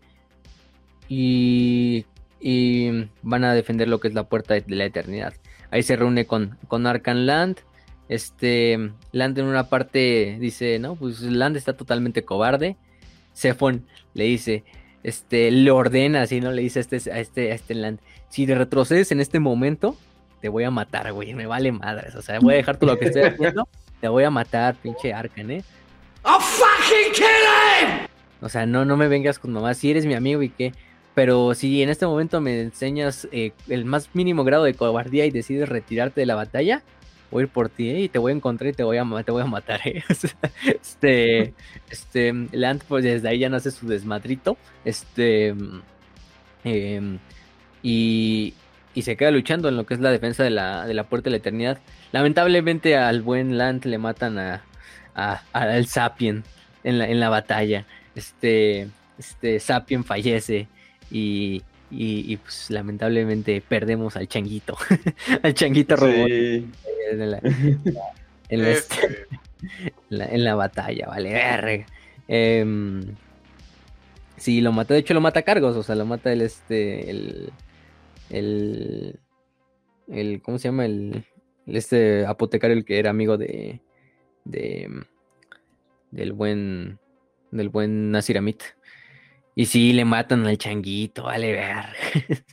Pero pinche changuito, ¿eh? como que se sacrifica el changuito por, por Land así para que, para que lo maten a él y, y Land sobreviva y ya este, y, lo salva Zephon, pero sí, se muere su changuito. Descansa en paz, Sepian, o Sapian, no sé cómo se pronuncia la pendejada. pero. Te recordaremos. Sí, lamentablemente. Te recordaremos como, como un grande uno de los grandes de la defensa de Terra, en el palacio, en el, en el salón de los héroes, ¿no? Sapien. sí, no, no, no. Eh, es lo más cagado. Em, hay otro personaje, como por ejemplo este um, Insartaerus, que es uno de los capellanes de los portadores de la palabra, que es un güey uh, castroso, como no tiene otra. Y creo que es lo que te demuestra, ¿no? De que Aaron Dembski Bowden le cagan los, los, los portadores de la palabra. Porque siempre cuando tienes que escribir y los portadores. No hay, no, hay, no hay mejor autor para ser cagantes, pedantes y, y, no tolerables a los portadores de la palabra que Aaron Dembski Bowden. Entonces, este es ni él, ni él, ni el campeón del caos en, en la vida real lo soporta. Sí. Sí. Este. Pero sí, en este caso, pues. Está ese güey. A ver, ¿qué tengo que mandar un. Este. Ok. Entonces, bueno. Em, el emperador también está, digamos. Debilitándose cada vez más rápido. Eh, de hecho, su, su, escudo con el que está evitando que los demonios pasen a través del portal a la telaraña está también ya medio colapsando. Vulcan, Malcador y Diocleciano, que es uno de sus tribunos que están ahí cercanos, se dan cuenta de que Magnus está en la telaraña y que lo que intenta es hacer un ritual para finalmente romper como ese escudo y hacer final en el que los demonios entran al palacio, pero también para que pues, Magnus se chingue a su papá, ¿no? Y ahí es cuando entra Vulcan. A Vulcan le dan la tarea de ir a buscar a Magnus dentro de la telaraña y pararlo. Vamos a detener esa parte ahí. Vamos a echárnosla de una vez, chingue su madre, ¿no? Este, no, ya chingue su madre. Este, mm, em, el chiste es que Vulcan, pues a Vulcan eh, encuentra prácticamente, se la pasa caminando dentro de la telaraña como lo que él siente que es una eternidad, hasta que llega a lo que es la, ciudad imposible, que es esa ciudad que vimos en la novela de Master of Mankind, que es en esta torre, esta ciudad creada por los Eldar dentro de la telaraña, donde sucede la última batalla, y encuentra una torre que está pues, erigida por Magnus. Dentro de ella se encuentra su hermano, que es el Magnus ya hecho demonio, prácticamente totalmente poderoso ahí. Em, y pues Vulcan se pone a luchar contra él. Le da golpes, pero se da cuenta que el Magnus que está luchando simplemente es una ilusión. Que el verdadero Magnus está detrás de una barrera haciendo como un ritual para debilitar al emperador. De hecho, Magnus es el que está debilitando al emperador en parte. También aparte el emperador está haciendo el pinche carry de, de mantener a los demonios a raya. Pero aparte el ritual de Magnus lo está manteniendo ahí. Y ahí es cuando ya viene la batalla. Hasta que, bueno, la pinche batalla. ¿Qué podemos decir de la batalla, Kench? A ver, tú que querías hablar mucho de esta parte. Se hace un mega. Pues, sí, sí, sí. Looney Tunes. pues eh, sí, exactamente. Pues ya sabemos que obviamente esta batalla se da de, bueno, se da contra un güey increíblemente poderoso, también eh, muy empoderado con, eh, con esta energía demoníaca y cosas por el estilo, pero se da contra alguien que es virtualmente, eh, pues sí, o sea, lo podemos, es que ni siquiera lo podemos decir como inmortal, ¿no? O sea, como que, como que va más allá, ¿no? O sea, no sé cómo, a ver, ¿cómo, cómo le, cuál, ah, se me fue el nombre, ¿cuál, es el nombre de estos güeyes? ¿Vulcan y de Magnus? No, no, no, no, no, no, no, eh, el nombre, es que no son inmortales, son... Perpetuos, perpetuos. Perpetuos. Ay, ya, ya, pinche nombre se me fue. Pero bueno, sí. Entonces, obviamente estamos acá con, eh, con un perpetuo. Entonces, eh, Magnus, de hecho, pues, mis respetos para Magnus, porque sí, o sea, sí hace bien muchas cosas. Eh, pero intenta, intenta de todo. O sea, primero, ¿cuáles, ¿cuáles son las muertes? Le trata de. Lo inmola le tapa la boca, o sea, literalmente le elimina la boca y se ahoga, ¿no?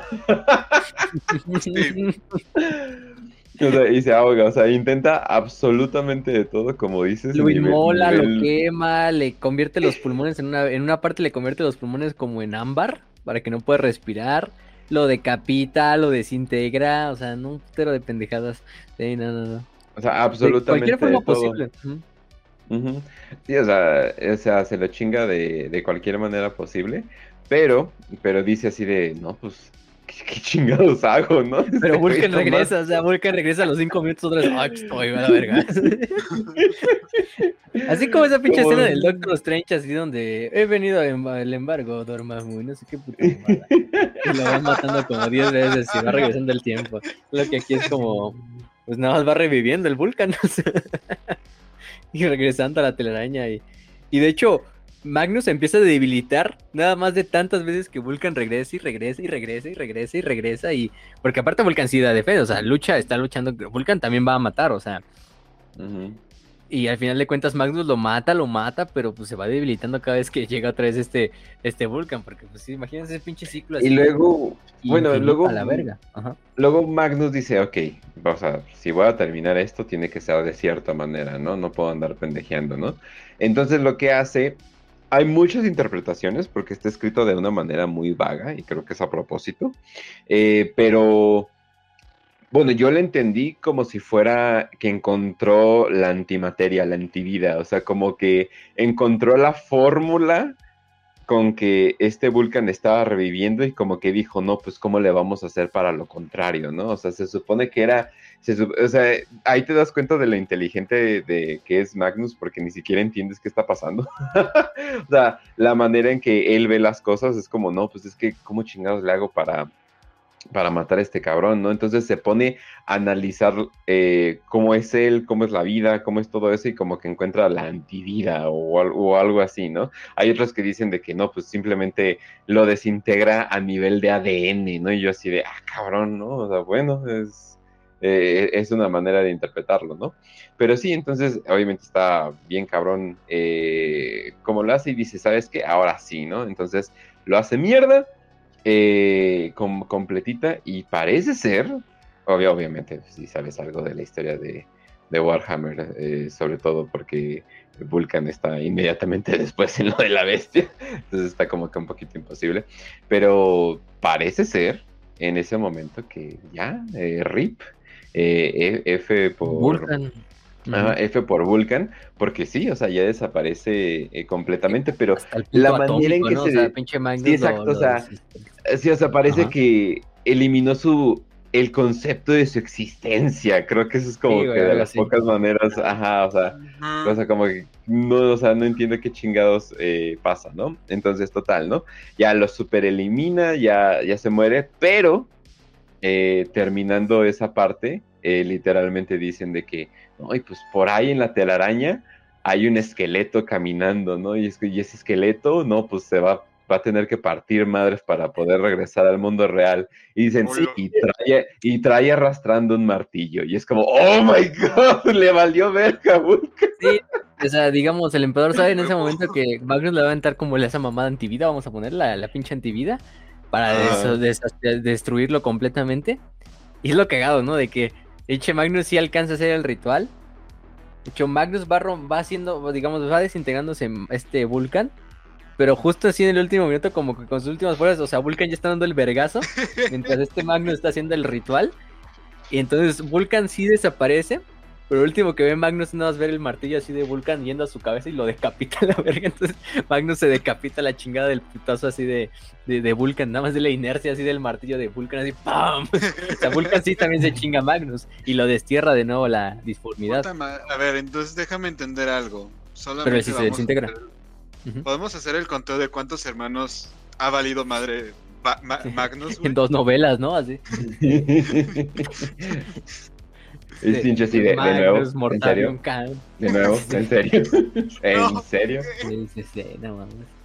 Pero sí, bien cagado, güey, porque sí, va desintegrarnos el, ma- el, el Vulcan, pero pinche último minuto, pinche inercia más del martillo, así de que Vulcan ya, está- ya estaba dando el putazo en el aire. Nada más pinche decapita hacia el Magnus y pff, le apesta la cabeza y la hace mierda. Este, y el Magnus ya se regresa a la disparidad. Pero sí. Y como dice Kench, lo último que vemos es esta forma o esta como esqueleto, este como pinche güey todo así hecho mierda, así como si fueran los huequitos esos del Dark Souls, así todos flacos, este, cargando lo que es un martillo así, de vuelta o hacia lo que es el portal de la telaraña del palacio, ¿no? Que es obviamente pues Vulcan, ¿no? Nos dejan claro que es Vulcan, que no, no lo mató Magnus a final de cuentas. Pero él sí pudo lograr desterrar a Magnus de, de este desvergue. Eso es, eso es algo importante. Entonces. Puntos para Vulcan. no, y... Sí, o sea, no sé, o sea, no, o sea, obviamente está escrito de manera vaga, o sea, no se entiende tan fácilmente, pero sí me quedé así como, ah, ok, entonces, ¿sí- ¿el reinicio es ahí o qué onda? O sea, como que sí me quedé de que, o, o tal vez esta es la última vez que va a revivir, y oh, spoilers, ¿no? Yo pensé que era como algún pedo de, eh, de gramáticos o algo por el estilo, pero no, y entonces sí como que te pones a pensar de que, ¿qué mierda pasó? Sí. Ujú. Entonces, bueno, Bueno. ya juntando lo que es el asedio final de la Puerta de la Eternidad, prácticamente en la Puerta de la Eternidad se juntan solo 70.000 defensores lealistas, o sea, es bien poquita la verga. Este, Mm. muchos de ellos dentro del Sanctum, del Sanctum Imperialis, muchos de ellos heridos, muchos de ellos incluso refugiados que son civiles. La mayoría de la fuerza pues, que puede luchar o levantar un arma son ángeles sangrientos, ejército imperial, alguno que otro puño imperial, alguno que otro cicatriz blanca, alguno que otro miembro del Mechanicum, de la Legio Ignatum, de, de la Ordo Reductor, etcétera, ¿no?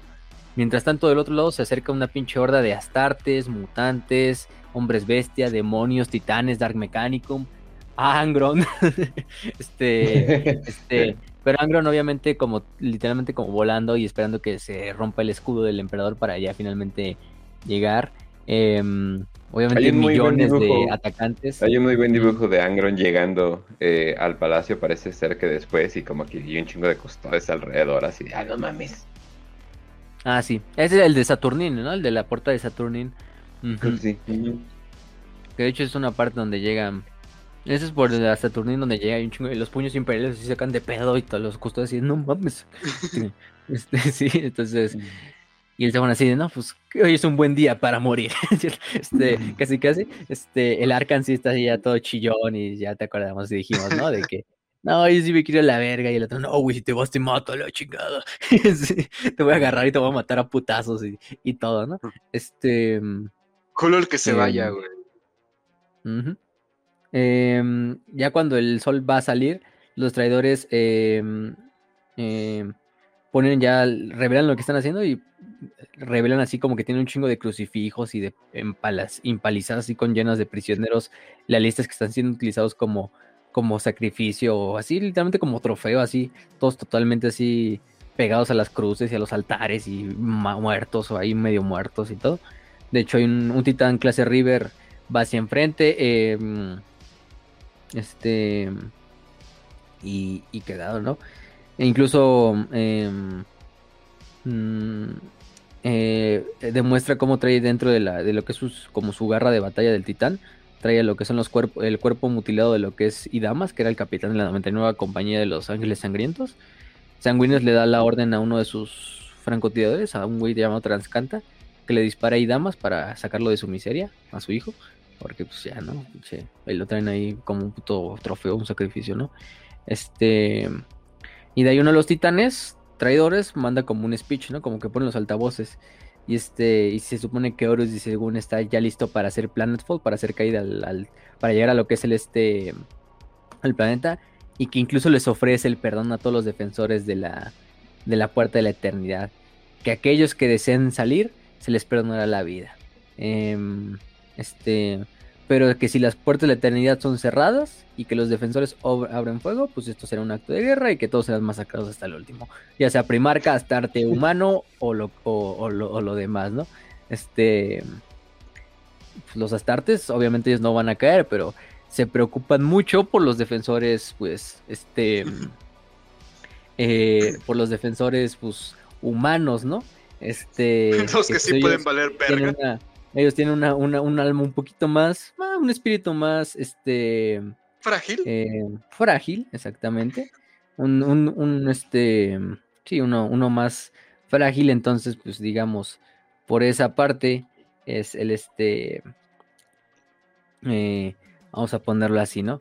Y entonces ahí es cuando Sanguinius em, sale prácticamente a, volando a la verga, o sea, sale volando y empieza a dar el pinche discurso este más épico de yo creo que de los, los discursos más épicos de de este de, que jamás han escrito así al puro estilo así Aragorn así en la batalla del pinche la puerta negra así de hombres del oeste es este em, no pero aquí de hecho aquí lo tengo nada más déjame mm,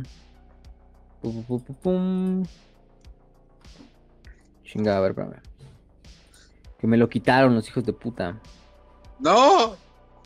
Ya lo tenía, güey, lo tenía en Twitter, pero ya, lo, ya vi que lo eliminaron. Este, digo en Reddit.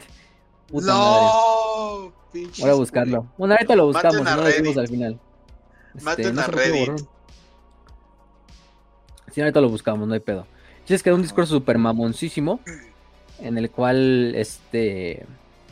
Eh, que les dice prácticamente ustedes son libres de ir a donde quieran, incluso de salir de la puerta de la eternidad. Pero que él se quedará y luchará y que él será el que cargue con toda esta, esta ruina y con todo este, este cargamento, junto a sus hijos. Aquellos que no quieran ir, este dice, incluso yo no quiero estar aquí, pero sé que este es el momento donde debo de estar, ¿no? Les, les pregunta si, si este alguien quiere correr y todos los defensores dicen que no. Al final de cuentas, todos no. Este, incluso el Arcan Land, que ya habíamos dicho que no, eh, si quería ir a la verga. Este, eh, Sanguinius completa su pinche discurso bien super mamón.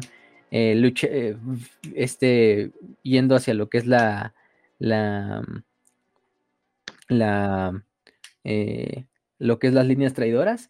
Y el titán ese que traía la, el altavoz, Literalmente Sanguíneo así termina su discurso y lo primero que hace es dirigirse hacia el pinche titán que está dando el mensaje de Horus y lo decapita a la verga. Ese pinche Sanguíneo decapitando putos titanes así, como si fuera pinche lunes por la tarde, ¿no? O sea, no mames.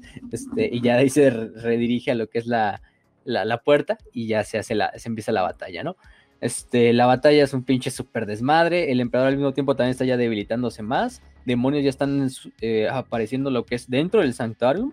E incluso este, este, afuera del Sanitarium. Los pinches titanes traidores parecen como si fueran estas torres de asedio y se ponen así contra el, contra el muro y empiezan a sacar un chingo de, de astartes y traidores y cultistas y todo. Em, por otra parte también, por ejemplo, Diocleciano se va del lado del emperador y le dice, voy a encontrar una muerte buena.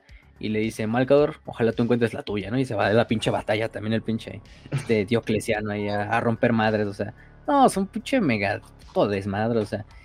Eh, imagínense, la, o sea, es que no, no puedo escribir la batalla, tienen que leerla a la verga. Porque sí está, está muy Sí. cabrón, o sea, como te lo ponen, es que es algo muy masivo, o sea, tienes que leerlo, pero es una pinche batalla de escala súper pinche cataclísmica, ¿no? O sea, ves a luchando en todos los pinches rincones de todos los lugares, defensores imperiales snipeando a Astartes con pinches armas pesadas desmadrándolos, mientras cultistas, mientras demonios aparecen, mientras titanes son derribados y otros titanes eh, perecen y otros salen del- de, la, de la marea de, de invasores. Em, sanguíneos volando, desmadrando naves, titanes, astartes, o sea, no, es un, de- un desvergue, un desvergue, pero de los, de los, de los hermosos, o sea, no, y no mamadas, este, pero sí, o sea, es lo que veo. Este, y ves ahí sí a, a Sanguinius como el pinche este ángel volador que prácticamente, aunque todos están luchando y todos están viendo como tal, eh, este, cómo está sucediendo la batalla, al mismo tiempo todos están viendo, incluso presenciando cómo está este cabrón lucha, este, este Sanguinius luchando en, en, en órbita, ¿eh? en, en el cielo así. De- dentro de todo el caos que se encuentra la batalla, güey, Sanguinius llega a resplandecer de la mejor manera que ha logrado hacerlo, güey. Peleando por lo que cree, güey, y por lo que quiere, que es básicamente el imperio. Así que sí, güey. Por Y lo cagado, este. mm, em, este, pues es lo, es, lo, es lo que pasa, por ejemplo. La historia casi te la cuentan desde la perspectiva de Arkan Land, que pierda su changuito, pierda dos de sus estos como seguidores o estas madres que traía, estos trolls, hasta que finalmente lo importante de esto es donde va a seguir lo, lo interesante. Kabanda, el gran demonio de Korn, emerge dentro de la batalla, ¿no? Ya lo habíamos visto en la batalla de Cygnus, donde había sido, donde le había dado un, un primer golpe bueno Ajá. a este Sanguinius, pero que luego Sanguinius lo vuelve a hacer mierda. Sí. Entonces, como forma de castigo, bueno, digamos, em, em, este, eh, como forma de castigo, eh, lo, lo mandan de regreso al reino de Korn durante esa parte, incluso sin armas por su, por su fracaso. Em, y prácticamente se va alimentando de demonios pequeños y de almas ahí que se encuentran para, para sobrevivir. Este, incluso partidas de demonios de Korn van a, a cazarlo y todo, y el pinche, el, el cabanda los va Sí, matando pero y pues todo. es cabanda, güey. Sí, sí, es cabanda, a final de cuentas. Este, solo a lo mejor Scarbrand está a su nivel. Em, y Angron, bueno, aquí Angron, ¿no? Este, y regresa con los cráneos de todos estos güeyes a la corte de Korn. Y Korn le dice, "Uh, te voy a dar el perdón, pero solo si me traes, digo, si matas a 500 Blood Angels, a 500 ángeles sangrientos, pero enfrente de Ah, sanguíneos. facilísimo. Ah, oh, fuck. Ah, a la verga, ¿no? Enfrente de sanguíneos. 500, Y dices, puedo 500 hacer está fácil, ¿no? Pero, aquí, pero, enfrente, pero dice, a 500 señora, está fácil. Pero enfrente de Sanguinius. dice, a la verga, ¿no? Oh. Y lo logra, y, y lo, y lo logra remanifestar frente al Materium. Y Cabanda, pues, este. Ni siquiera Cabanda está como muy pedo metido con la venganza para contra. Contra este. Contra Sanguinius. Sino que él más bien se enfoca en ir a matar a estos pinches. Este. eh, 500 Space Marines. Enfrente de la, de la puerta. De la. De la puerta de la eternidad. Y se iba matando un putero. Y es cuando Sanguinius entra en batalla singular contra, contra Cabanda, evitando que pues vaya contra sus hijos. Y se hace una batalla la que finalmente, pues vamos a decirlo fácil. Este, este, em, Cabanda de hecho ya iba a llegar a los 500. Porque sí, o sea, los vamos de unos 500 a la vez, que sí estaría todavía más cabrón, ¿no? Sí, sí. 500 que Sanguíneo esté como presenciando, y porque sí, o sea, que Sanguíneo está luchando al mismo tiempo ahí volando y todo, pero va viendo cómo Cabanda va matando a sus hijos ahí abajo, güey, o sea, pero no llega a los 500. Ya cuando entra contra Sanguinius, Sanguinius lo hace cagada. Finalmente, como todos lo recordábamos y en la historia antes de que se escribieran las novelas nos los decían, Sanguinius agarra a Cabanda y le rompes la pinche espalda así contra su, contra este, contra, con el filo de su espada y, y lo manda así cayendo hacia el pinche suelo, muerto ahí el cuerpo de Cabanda ahí. De hecho, los demás demonios incluso se empiezan a alimentar de la, del cuerpo de Cabanda para, para aumentar su poder. Pero, pero sí, o sea, Cabanda muere a manos de sanguíneos durante el asedio. Y, y muy cercano a completar los 500, ¿eh? antes de, de este. Em, por otra parte, Diocleciano ordena que las puertas de la eternidad sean cerradas y que Sanguíneo se regrese, ¿no? Que este... No, y esa, sí fue Eh. una partida de madre, pero sí le costó. O sea, sí le costó. Sí, sí le O sea, costó. Al, final, al final del día es, es. Al final es Cabanda. Ajá. Venía encarrerado también el cabrón. O sea, No, y Sanguíneos lleva, y eso que Sanguíneos lleva, pues, hay que entender que años. Sanguíneo lleva meses luchando ahí a la verga en el asedio de Terra, este, luchando contra pinche toda clase de titanes, demonios, su puta madre. y- apenas todavía tiene para-. No, o sea, es que Sanguíneo es como un dios de la guerra ahí completo, o sea, güey, pinche güey volando así hermoso, o sea, incluso así con su pinche lanza cavando así con 20 cabrones de un solo tajo y, y todo, ¿no? Diocleciano ordena que las puertas de la eternidad se cierren para, para que ya los, porque ya se ve que la batalla pues, está valiendo pito, aunque los defensores están haciendo una pinche defensa épica, pues sí está valiendo pito. Eh, en, ese, en contexto es cuando un titán de la ley Audax utiliza una de sus garras de Ursun para arponear como una de las puertas y evitar que se cierre, o sea, como hacerle palanca. Eh, o lastre, pues.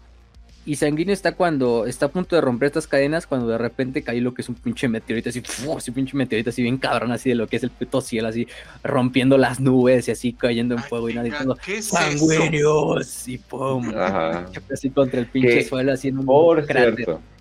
Hablando, eh, si son fans ustedes, de- bueno, si saben inglés, si son fans de escucharlo en audio, porque pues, no hay audiolibros, bueno, no hay audiolibros propiamente en español, no voy a contar a los güeyes que lo hacen con voz de computadora, no mamen, no, no es lo mismo, pero vaya que este fue de los mejores libros en lo que concierne actuación. El- yo estaba diciendo que los de Beckwin eh, eran de los mejores, eh, pero no me, no, me callaron la puta boca completamente ya me la, ya me la callaron. Eh, qué buenos, eh, qué, o sea, qué, qué- joya, o sea, Es ya lo están actuando súper.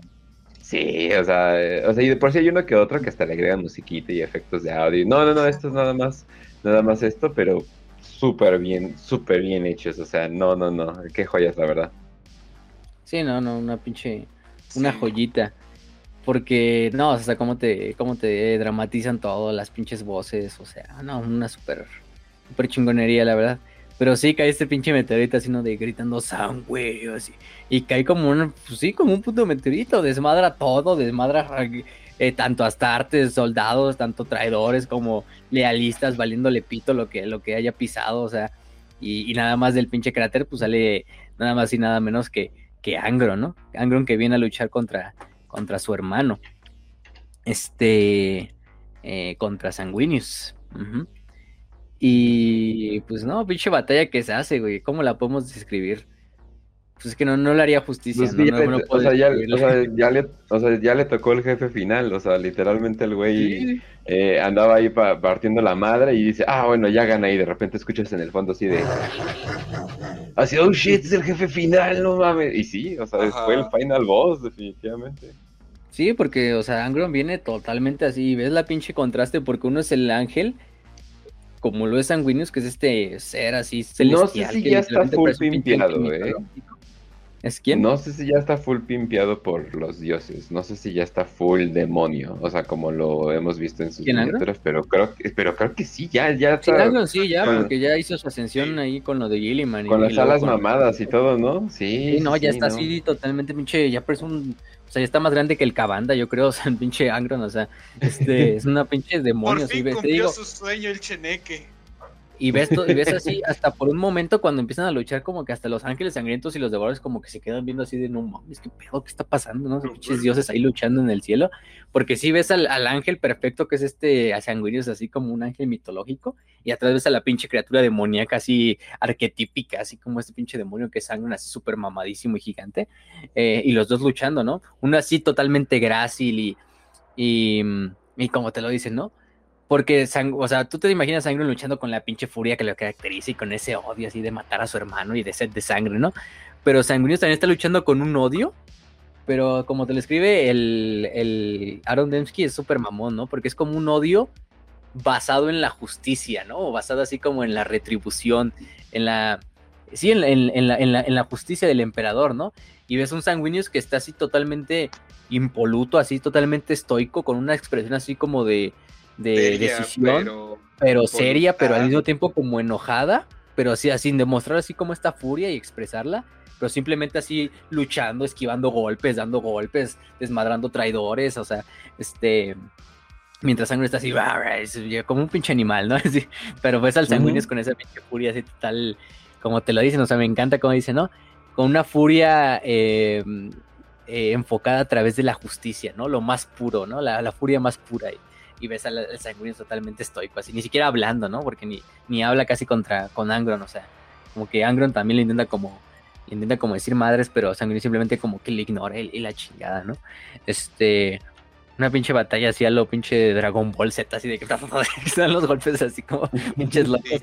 Este, hay una donde va un Stormbird el, volando y Sanguinius como que lo esquiva, ¿no? O sea, pues esquiva el este para no chocar contra el pinche Stormbird. Y Angron en vez de, esquivarlo simplemente choca contra sí, contra el pinche Stormbird y lo desmadra así.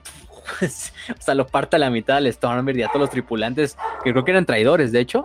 También este, pues lo, de hecho, los desmadra y se mueren. Ese perro del fondo está interpretando a Angron porque suenan igualitos. ¿cómo? Sí, suenan igual. Igualitas las dos chingaderas. igual de, igual de castrosas y de, y de enojonas. Pero, este, el chiste es que, bueno, el pedo es que este, que, y sí, salen esas escenas, ¿no? Hay otra escena donde este, este Angron le avienta una, es una, una, una lanza, ¿no? A este, la lanza, pues la lanza de, la lanza que trae Sanguinius se la avienta este a, a, pues Angron se la avienta a Sanguinius porque la agarra y como si fuera un pinche meteorito también la lanza, así como si fuera un pinche rayo así atronador, como de, un dios, ¿no?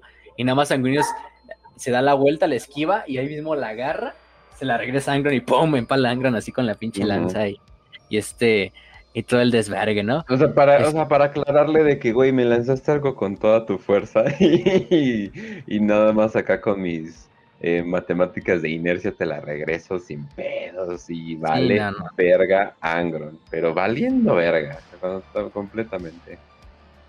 Qué pena, qué pena ser Angron en ese momento de que regresas con un hoyo en tu pecho con y nada más está Korn así de, ¿en serio? ¿En serio? ¿En serio? Puta madre. Sí, no, bueno. la de Rápidos y Furiosos, creo que era. What? ok, ok. La de he estado esperando toda mi vida por esto y, creo que se lo dice a La Roca. No, me sé el nombre de los personajes, lo siento banda, yo veo esas películas solamente por escenas de memes y nada más lo golpean, keep waiting bitch y, ya lo, arroja para otro lado, güey, pero así en putiza.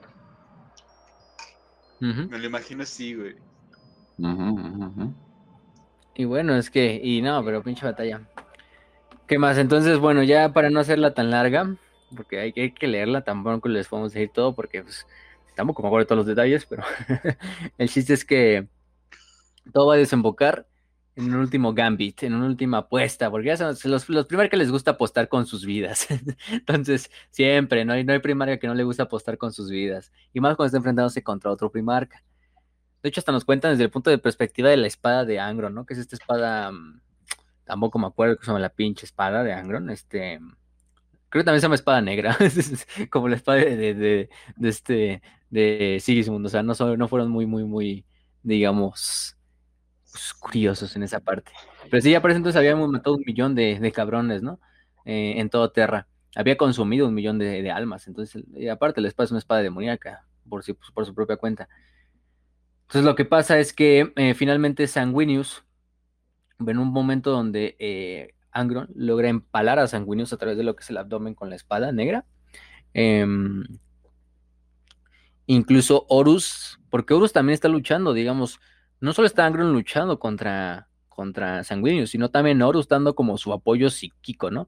Porque hasta nos ponen como Horus está así como en su pinche, nos dicen todos así, así como cagando, así como pujando y ayudando a, este Angron así de, ayudarlo contra, contra Sanguinius, porque también Sanguinius sí le está dando, pues los dos están dando una buena verguiza, no voy a decir que también Sanguinius le está dando una buena verguiza, pero los dos están dando unos, yo diría que al final del día Angron es un pinche un príncipe demonio, casi casi digamos ya no siente, ya no tiene estamina, o sea, está alimentado por las pinches almas que consume.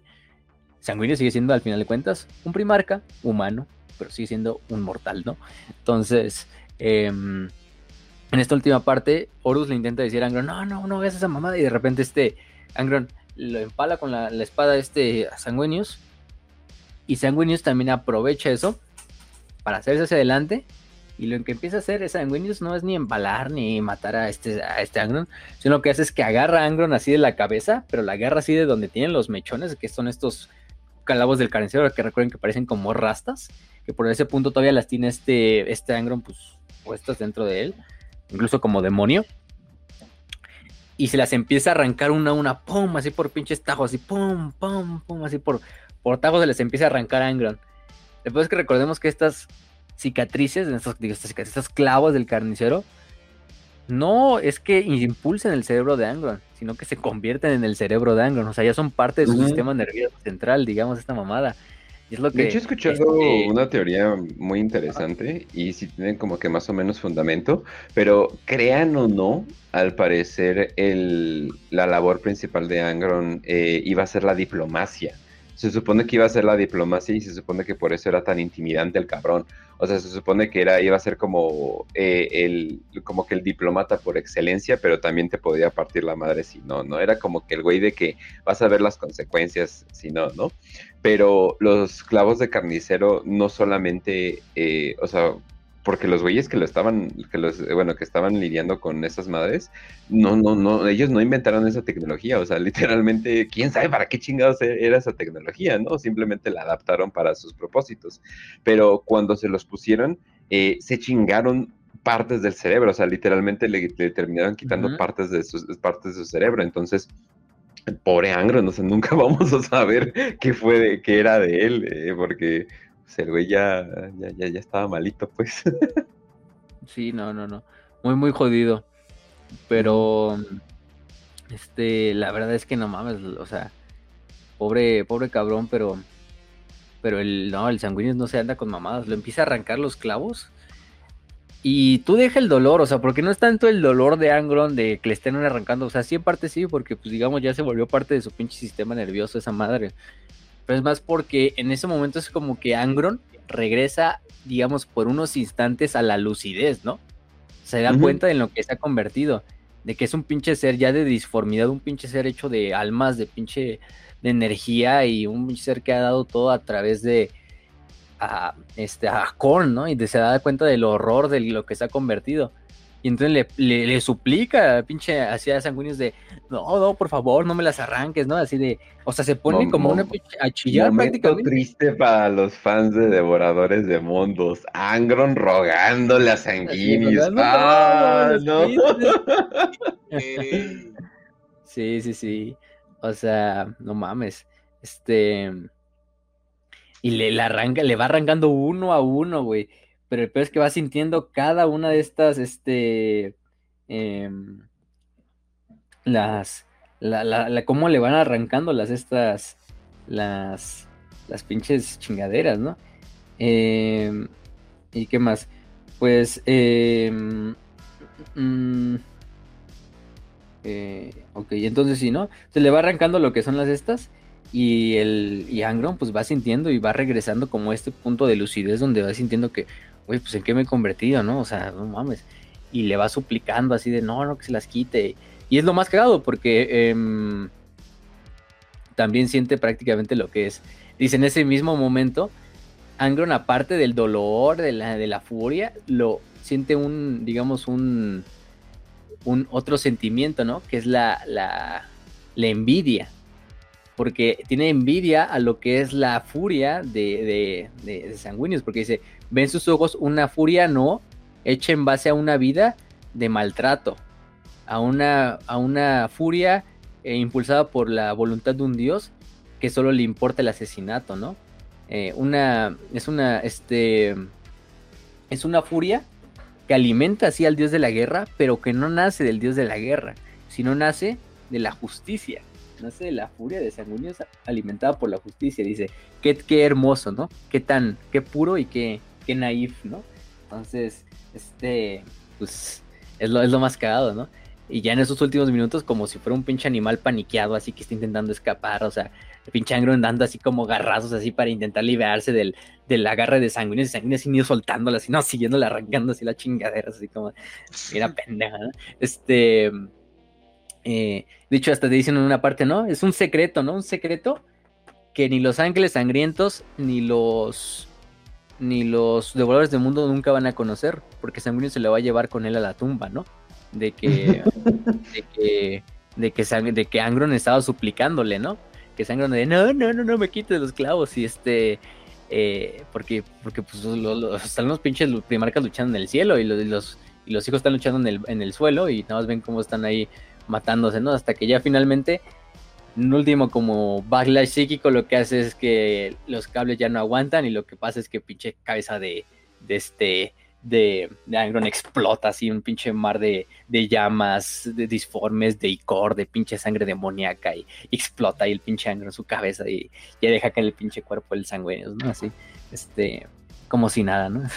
Entonces, el Angron es regresado a la disformidad y aparte también algo que le duele a Angron es como de, se da cuenta de, ah, aquel que le vendió su alma, aquel dios, aquel Korn, no le importa de dónde corra la sangre, siempre y cuando corra, ¿no? Entonces él también, digamos, es un, sacrificio y un tributo a él. Entonces, digamos, no es como de que, no, Angron sí, mi campeón y la puta madre, no, me vale verga, la verdad lo que me importa es que haya este derramamiento de sangre y si es la tuya, pues también venga para acá, ¿no? Está casi, bien. casi este Está bien. Sí. Sí, sí. Y, y los, los, los devoradores del mundo en ese momento pues, pierden toda cohesión. Entran como en un pinche punto de histeria. No así como en furia de que su primarca murió, sino así como en histeria de no mames, nuestro primarca se murió. Así hasta como de miedo. Así como que el pinche backlash psíquico, como que de miedo de Angron se rebota en los, en los, en sus hijos y todo se va a la verga, ¿no? Este. De hecho, el este, por ejemplo, el, el del portador de la, el, el portador de la palabra, este Insar, el que habíamos dicho que era como un segundo Erebus. En ese momento esa, ese pinche aplastado, ese hecho mierda por un, por un guerrero de los, de los devoradores de mundos ahí. o sea, uno de sus aliados ahí lo hacen cagada. Em, y, y bueno, también los ángeles sangrientos aprovechan el punto para, no mames, pues le sube la moral y, y es un pinche contraataque. el pedo es que mm, ya no tienen otra más que, más que entrar a la, a la puerta y cerrarla detrás de ellos. Entonces sí, finalmente lo que hacen las fuerzas lealistas es entrar todos a la puerta de la eternidad, los sobrevivientes, los que alcancen, y cerrarlas, para que las fuerzas traidoras no puedan entrar. Las, puertas, las fuerzas traidoras no pueden entrar a lo que es la puerta de la eternidad, ni al Sanctum Imperialis. Pero pues los lealistas ya prácticamente están encerrados dentro de- del, del palacio, ya no pueden hacer nada más, más que esperar su muerte, si lo queremos ver así. Entonces es lo cagado, ¿no? De que, de que vale pito todo esto, pero Sanguinius no mames, hay que darle un pinche. No, o sea, ese güey sí se mamó. O sea, este. O sea, primero Cabanda, güey. Luego, Hasta menos respeto para Horus ya tengo. Es como que, ay, te la agarraste ya cuando estaba jodidísimo, no manches. sí, güey, ya, ¿no? o sea, el güey ya había agarrado, ya había peleado contra casi todo el pinche mundo, o sea. Y el oro es, ah, sí, venció un Primarca, ese fue Rama, venció a Sanguinius. No mames. Yo creo que si hubiera un Sanguinius así fresquito, no, se te daba en tu madre, pero. Pero lamentablemente. Cabrón. Sanguinius ya no estaba para eso. Y aún así Sanguinius es de esos güeyes que dicen, no, me vale madre, se acabo de luchar contra Angron, contra Cabanda, contra Titans, contra todo lo que tú quieras. He hecho yo el carry casi casi del, del asedio de Terra en esta última etapa. No importa, pa, te voy a acompañar, me vale madres. Y fue, güey, o sea, hay todo, güey. O sea, no te digo que es otro pedo. Este, este güey. Pero, mm, pero sí, Angron es asesinado por, por su hermano Sanguinius, derrotado y humillado. O sea, porque no mames. Este, y a Sanguinius como si nada, ¿no? Lo acaban de atravesar con una pinche espada demoníaca que se, que se alimentó de un millón de almas y así vámonos a la verga. Este, eh, pero bueno. Bueno, o sea, sí queda resentido, pero pues nomás parece que no le pasó nada, güey. pero sí, pinche pero Angron lo vemos totalmente, totalmente, totalmente em, hecho mierda. Lotarra, hay que hablar otra cosa nada más de Lotarra. Lotarra vuelve a entrar en la, en la novela. Em, este. em, para no hacerse las largas, lo que pasa con Lotarra es que, de cierta manera, para este punto, la verdadera Lotarra ya está fusionada con la nave. Así. Así como, así como lo estamos diciendo. Está fusionada con su nave. Vemos una Lotara Sarrin que de hecho se entrevista con. con. con como tal. con Horus. También se da cuenta ya en la última parte de que pues, ya es comandante de una nave que es un pinche esqueleto. Porque también Anglos mató casi a la mayoría de los tripulantes de la nave cuando se hizo su pinche rampage ahí. Este. Intenta restablecer contacto con este Horus y le explica la situación desesperada a bordo de su nave. Pero se dan cuenta de que esta, em, esta lotarra que sale en la, como en la telecomunicación con la Vengeful Spirit no es la verdadera lotarra, sino es como un espectro. De hecho, una cosa medio rara, como un espectro, yo tampoco entendí mucho, conjurado por lo que es el espíritu máquina de la nave, de la conquistador. Em, ya literalmente como maldito para servir con la, con la conquistador por toda la eternidad. Mientras la verdadera lotarra está ya fusionada con lo que es como la nave. Así como le, le pasa luego a los estos Princeps que se fusionan con sus pinches naves y que está como en un estado de no vida, pero tampoco de, de, muerto. O sea, es algo bastante cagado. Este. Eso es, lo que sabemos, ¿no? Em, de hecho, pues Lotarra está ahí, no, no está muerta, pero tampoco está viva, ya se volvió parte de la nave. Em, y es lo cagado, no, no, no. Está rarillo lo que le pasa a Lotarra. Eh, digo, sobrevivió es lo que me importaba. Ya podemos hacer fanarts de ella, pero ahora como waifu nave, ¿no? nave con ah, Ya veré enfermos que sí lo van a hacer, entonces, así como la de Monculabo, una mamá así. Este. A huevo. Eh, no se detiene, no se detiene. En última instancia, Loterra también logra interceptar un mensaje ya demasiado tarde de Shivan Khan, que manda un mensaje así a través de todas las cicatrices blancas de que han tomado control de las fuerzas este em, eh, de las naves de las armas antiaéreas en el, en espacio puerto de la puerta de León y están disparándole a todos los traidores y los traidores pues en órbita están sufriendo pinches grandes bajas debido a que en ese momento Shivan ya empieza a de, eh, devastar a toda la pinche flota traidora con lo que son las las las estas madres de la de la la nave. Y ahí también nos dejan un último detalle, no así muy muy corto, pero muy importante porque en ese momento es que el espíritu vengativo baja hacia lo que es órbita baja, valga la redundancia, y quita sus escudos. Quita sus escudos. Y ahí te lo dejan como que quita sus escudos y la novela termina con un mensaje que digamos captan em, los traidores, de hecho lo captan primero, que viene desde fuera del sistema solar y es el mensaje que da Gilliman. Es el mensaje de Gilliman que prácticamente le dice que estará en una semana en Terra. En un, mensaje, ¿no? Muy mamón así de, este, hermano sanguíneo, solo te pido que resistas un poco más, ¿no? Este, eh, cuando llegue a Terra esta guerra terminará, ¿no? O sea, pinche, eh, super, super mamón, ¿no? Este, Sí, Nano dice, tengo a toda la tercera legión conmigo y también me llegan palabras de que Rosy y el León están a la vanguardia de la sexta y de la primera. Este, nuestros nombres están listos para acabar con todos los con todas las fuerzas del architraidor y, y sacarlos de los cielos, ¿no? Este, ¿me puedes dar eso? Eh, ¿Me puedes dar estas últimas horas? Eh, ¿Me puedes dar esos últimos, esos elusivos gemelos conocidos como Victoria y este, esos, dice, esos elusivos gemelos conocidos como Victoria y Venganza están viniendo. La guerra acaba en el momento en que yo llegue a los cielos de Terra. Este, resiste en el nombre del emperador y juntos reconstruiremos el imperio. Estaré contigo pronto, hermano. Entonces, uy, ahí es cuando se acaba la historia, ¿no? Y prácticamente sí le dice, estamos a una semana de llegar a Terra. Resiste, o a menos de una semana incluso de llegar a Terra. Eh, resiste ahí, gánanos el tiempo que sea posible. Em, y pues lamentablemente ahí acaba la novela, en ese epílogo bastante épico. Pero a grandes rasgos es una pinche novela. Uf, no, o sea, tienen el audiolibro, vayan gente, ahorita los vamos a pasar por el canal de Telegram. Léanlo, porque no, es una super mega mamada. O sea, es un, una pinche dramatización de lo mejor que yo he leído de, o escuchado de Black Library. A veces que Aaron Dembski se la superdió. Yo creo que ya puedo poner esta novela de Aaron Dembski Bowden como una de sus mejores novelas, junto a otras que yo le hemos leído. Este, algún día haremos, yo creo que un, como un un punto de las mejores novelas de cada autor. Yo creo que Aaron Dembski sí se ganó con esa novela un punto ahí en el salón de héroes de la de Black Library, porque sí le quedó muy muy verga y creo que fue muy buen acertado dejarle esta última parte de la historia a, a, a, este Aaron Densky Bowden, porque si fuéramos por lo lógico, quien tendría que escribir esta novela debería ser James Swallow, que siempre ha escrito a los Ángeles Sangrientos. Pero pues es que James Swallow, James Swallow no es el mejor escritor en mi opinión. este, eh, para nada, para nada. Será muy bueno y sus novelas de Los Ángeles Sangrientos serán buenas. Digamos, tiene tradición en escribir a Los Ángeles Sangrientos, pero un punto tan crítico como es esta novela y este último paraje de la defensa de la puerta de la eternidad, yo creo que solo se lo podías dejar a uno de los grandes, o sea. Y no era Dan Abnett, porque Dan Abnett iba a escribir la última novela, eso ya lo sabíamos desde hace mucho, ¿no? Porque él escribió la primera. Y yo creo que es algo justo, ¿no? Que Dan Abnett acabe y empiece la serie. Pero yo creo que le dieron muy bien a Aaron Densky Bowden escribir esa historia, ¿no? Porque Aaron Densky Bowden también pues, es uno de los mejores ya en la actualidad de, de Black Library.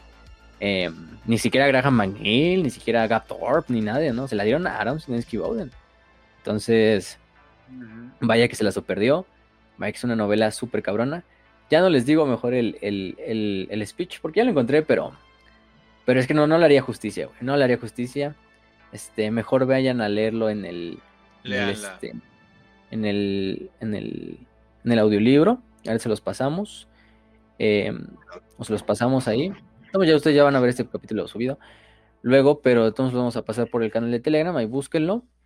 En YouTube, de hecho, ya hay unos güeyes que han cortado como el audiolibro o partes del audiolibro. De hecho, ya está en YouTube como la parte del audiolibro que habla del duelo entre Cabanda y Sanguinius y del duelo entre Angron y Sanguinius. Y pues leanlo, está muy, muy, muy cabrón. Eh, vayan, a, vayan a verlo. Y pues, no sé, algo que quieran decir antes de terminarlo. Que entonces, ¿cómo chingados va a terminar? Porque, o sea, hoy, nos van a sacar, no mames. Mm, no, obviamente. ya nos revelaron que son dos volúmenes de la última novela. Sí, no, y obviamente, bueno, digo, obviamente eh, no hay, o sea, sabemos cómo acaba la mayoría. Pero sí hay cosas que se eh, retconean, sí hay cosas que cambian secretos, cosas por el estilo. Eh, tal vez esto se conecta con la Legión Alfa y el final de Beckwin. O sea, no, o sea, no se sabe. Esa es la cosa. O sea, todavía hay un chingo de cosas que se puede contar. Pero 10 de 10 con la, eh, digamos, epicidad de cómo se, cómo se contó todo. O sea, no se, no se aguantaron, o sea, ya definitivamente dijeron, ¿saben que ya vamos a acabar? Vamos a sacar todo lo más pinche épico posible. Ah, la neta es mis respetos, ¿eh? Y las armas pesadas, acá es que no, así se la... No, y si esto estuvo épico, ahora imagínense The End of the, and the Dead, no, basta. No, no, sé cómo van a Van a ser dos volúmenes, yo creo que hasta más, yo creo que a lo mejor pueden ser hasta tres volúmenes, dijeron dos volúmenes, pero tampoco digamos, no sé si en dos volúmenes también pueden acabar todo el aseo de Terra. A lo mejor sí. O sea, a lo mejor es una pinche novela de 500 hojas a la verga, así cada volumen. En una de esas. También hay que acabar historias secundarias, porque hay muchas historias, la de Eufrati, la de Loke, la de Nathaniel Garro, la de este Olanius, la de Sanguinius, la de Vulcan, la de Gilliman y el León que van a llegar, la de Malcador, no, o sea, la de los custodes como Diocleciano. Pues hay bastante de dónde agarrar. Hay bastante donde agarrar. Ya se viene, por ejemplo, la novela de Garro, Caballero del Grace, Un Night of the Grey, que va a salir el próximo año. Este, donde no sé, yo creo que Garro ahí va a encontrar su, glorioso final. Em, o espero que no, no sé. Este, o bueno, quién sabe. Si, yo creo que lo van a despedir muy bien, entonces no, no, no, no me molesta. Pero, mm. pero, güey, o sea, hay muchas, mucho de donde ya no agarrar y, ¿no? Y, o sea, ¿Y quién diría, no? Que ya estamos a punto de acabar la herejía de Horus y el asedio, de el asedio solar, ¿no? Este, es una época histórica para los fans del anime, digo, del, de Warhammer. Sí. sí, sí, Entonces, verga, verga. Sepa la madre. Pues creo que con eso podemos terminar este capítulo de spoilers de Ecos de la Eternidad y de Warhammer. pero más de la que no manchen banda, esto sería como un episodio casi normal, eh, casi dos horas, entonces banda, nos despedimos eh, rápido para, para ponernos, eh, para ponerme, bueno, bien, para ponerme a editar este episodio, porque ya saben que los episodios ya están editados, no es tanta la edición, o sea, también no quiero estar 10 horas en total, pero eh, sí, sí tenemos eh, que enseñarles un poquito de más cosas, además de que nos da más contexto para, ah, mira, esto lo decimos después del episodio, entonces podemos hacerlo, bla, bla, bla, ¿no? Entonces nos da mucho más. Así que eh, nos despedimos rápido, ya saben que nos pueden encontrar en Spotify, YouTube, iBooks, eh, nos pueden apoyar en Patreon, nuestra comunidad está en Telegram, simplemente busquen Warhammer para aprietos y ya nos encuentran. Eh, andaba checando ahí con una cuenta aparte que tengo. Y Raz, despídete. Pues bueno, banda, los queremos mucho, pásenla bien chido y pues que chinga su madre el caos, Simón. muy bien, muy bien. Pensé que ibas a fanboyar más, pero yo creo que ya tuviste tu episodio para eso. Y pues ya, y ahora sí, y, y fácil. Salud y victoria, gente. En esta ocasión, que el devastador de Angron los acompañe.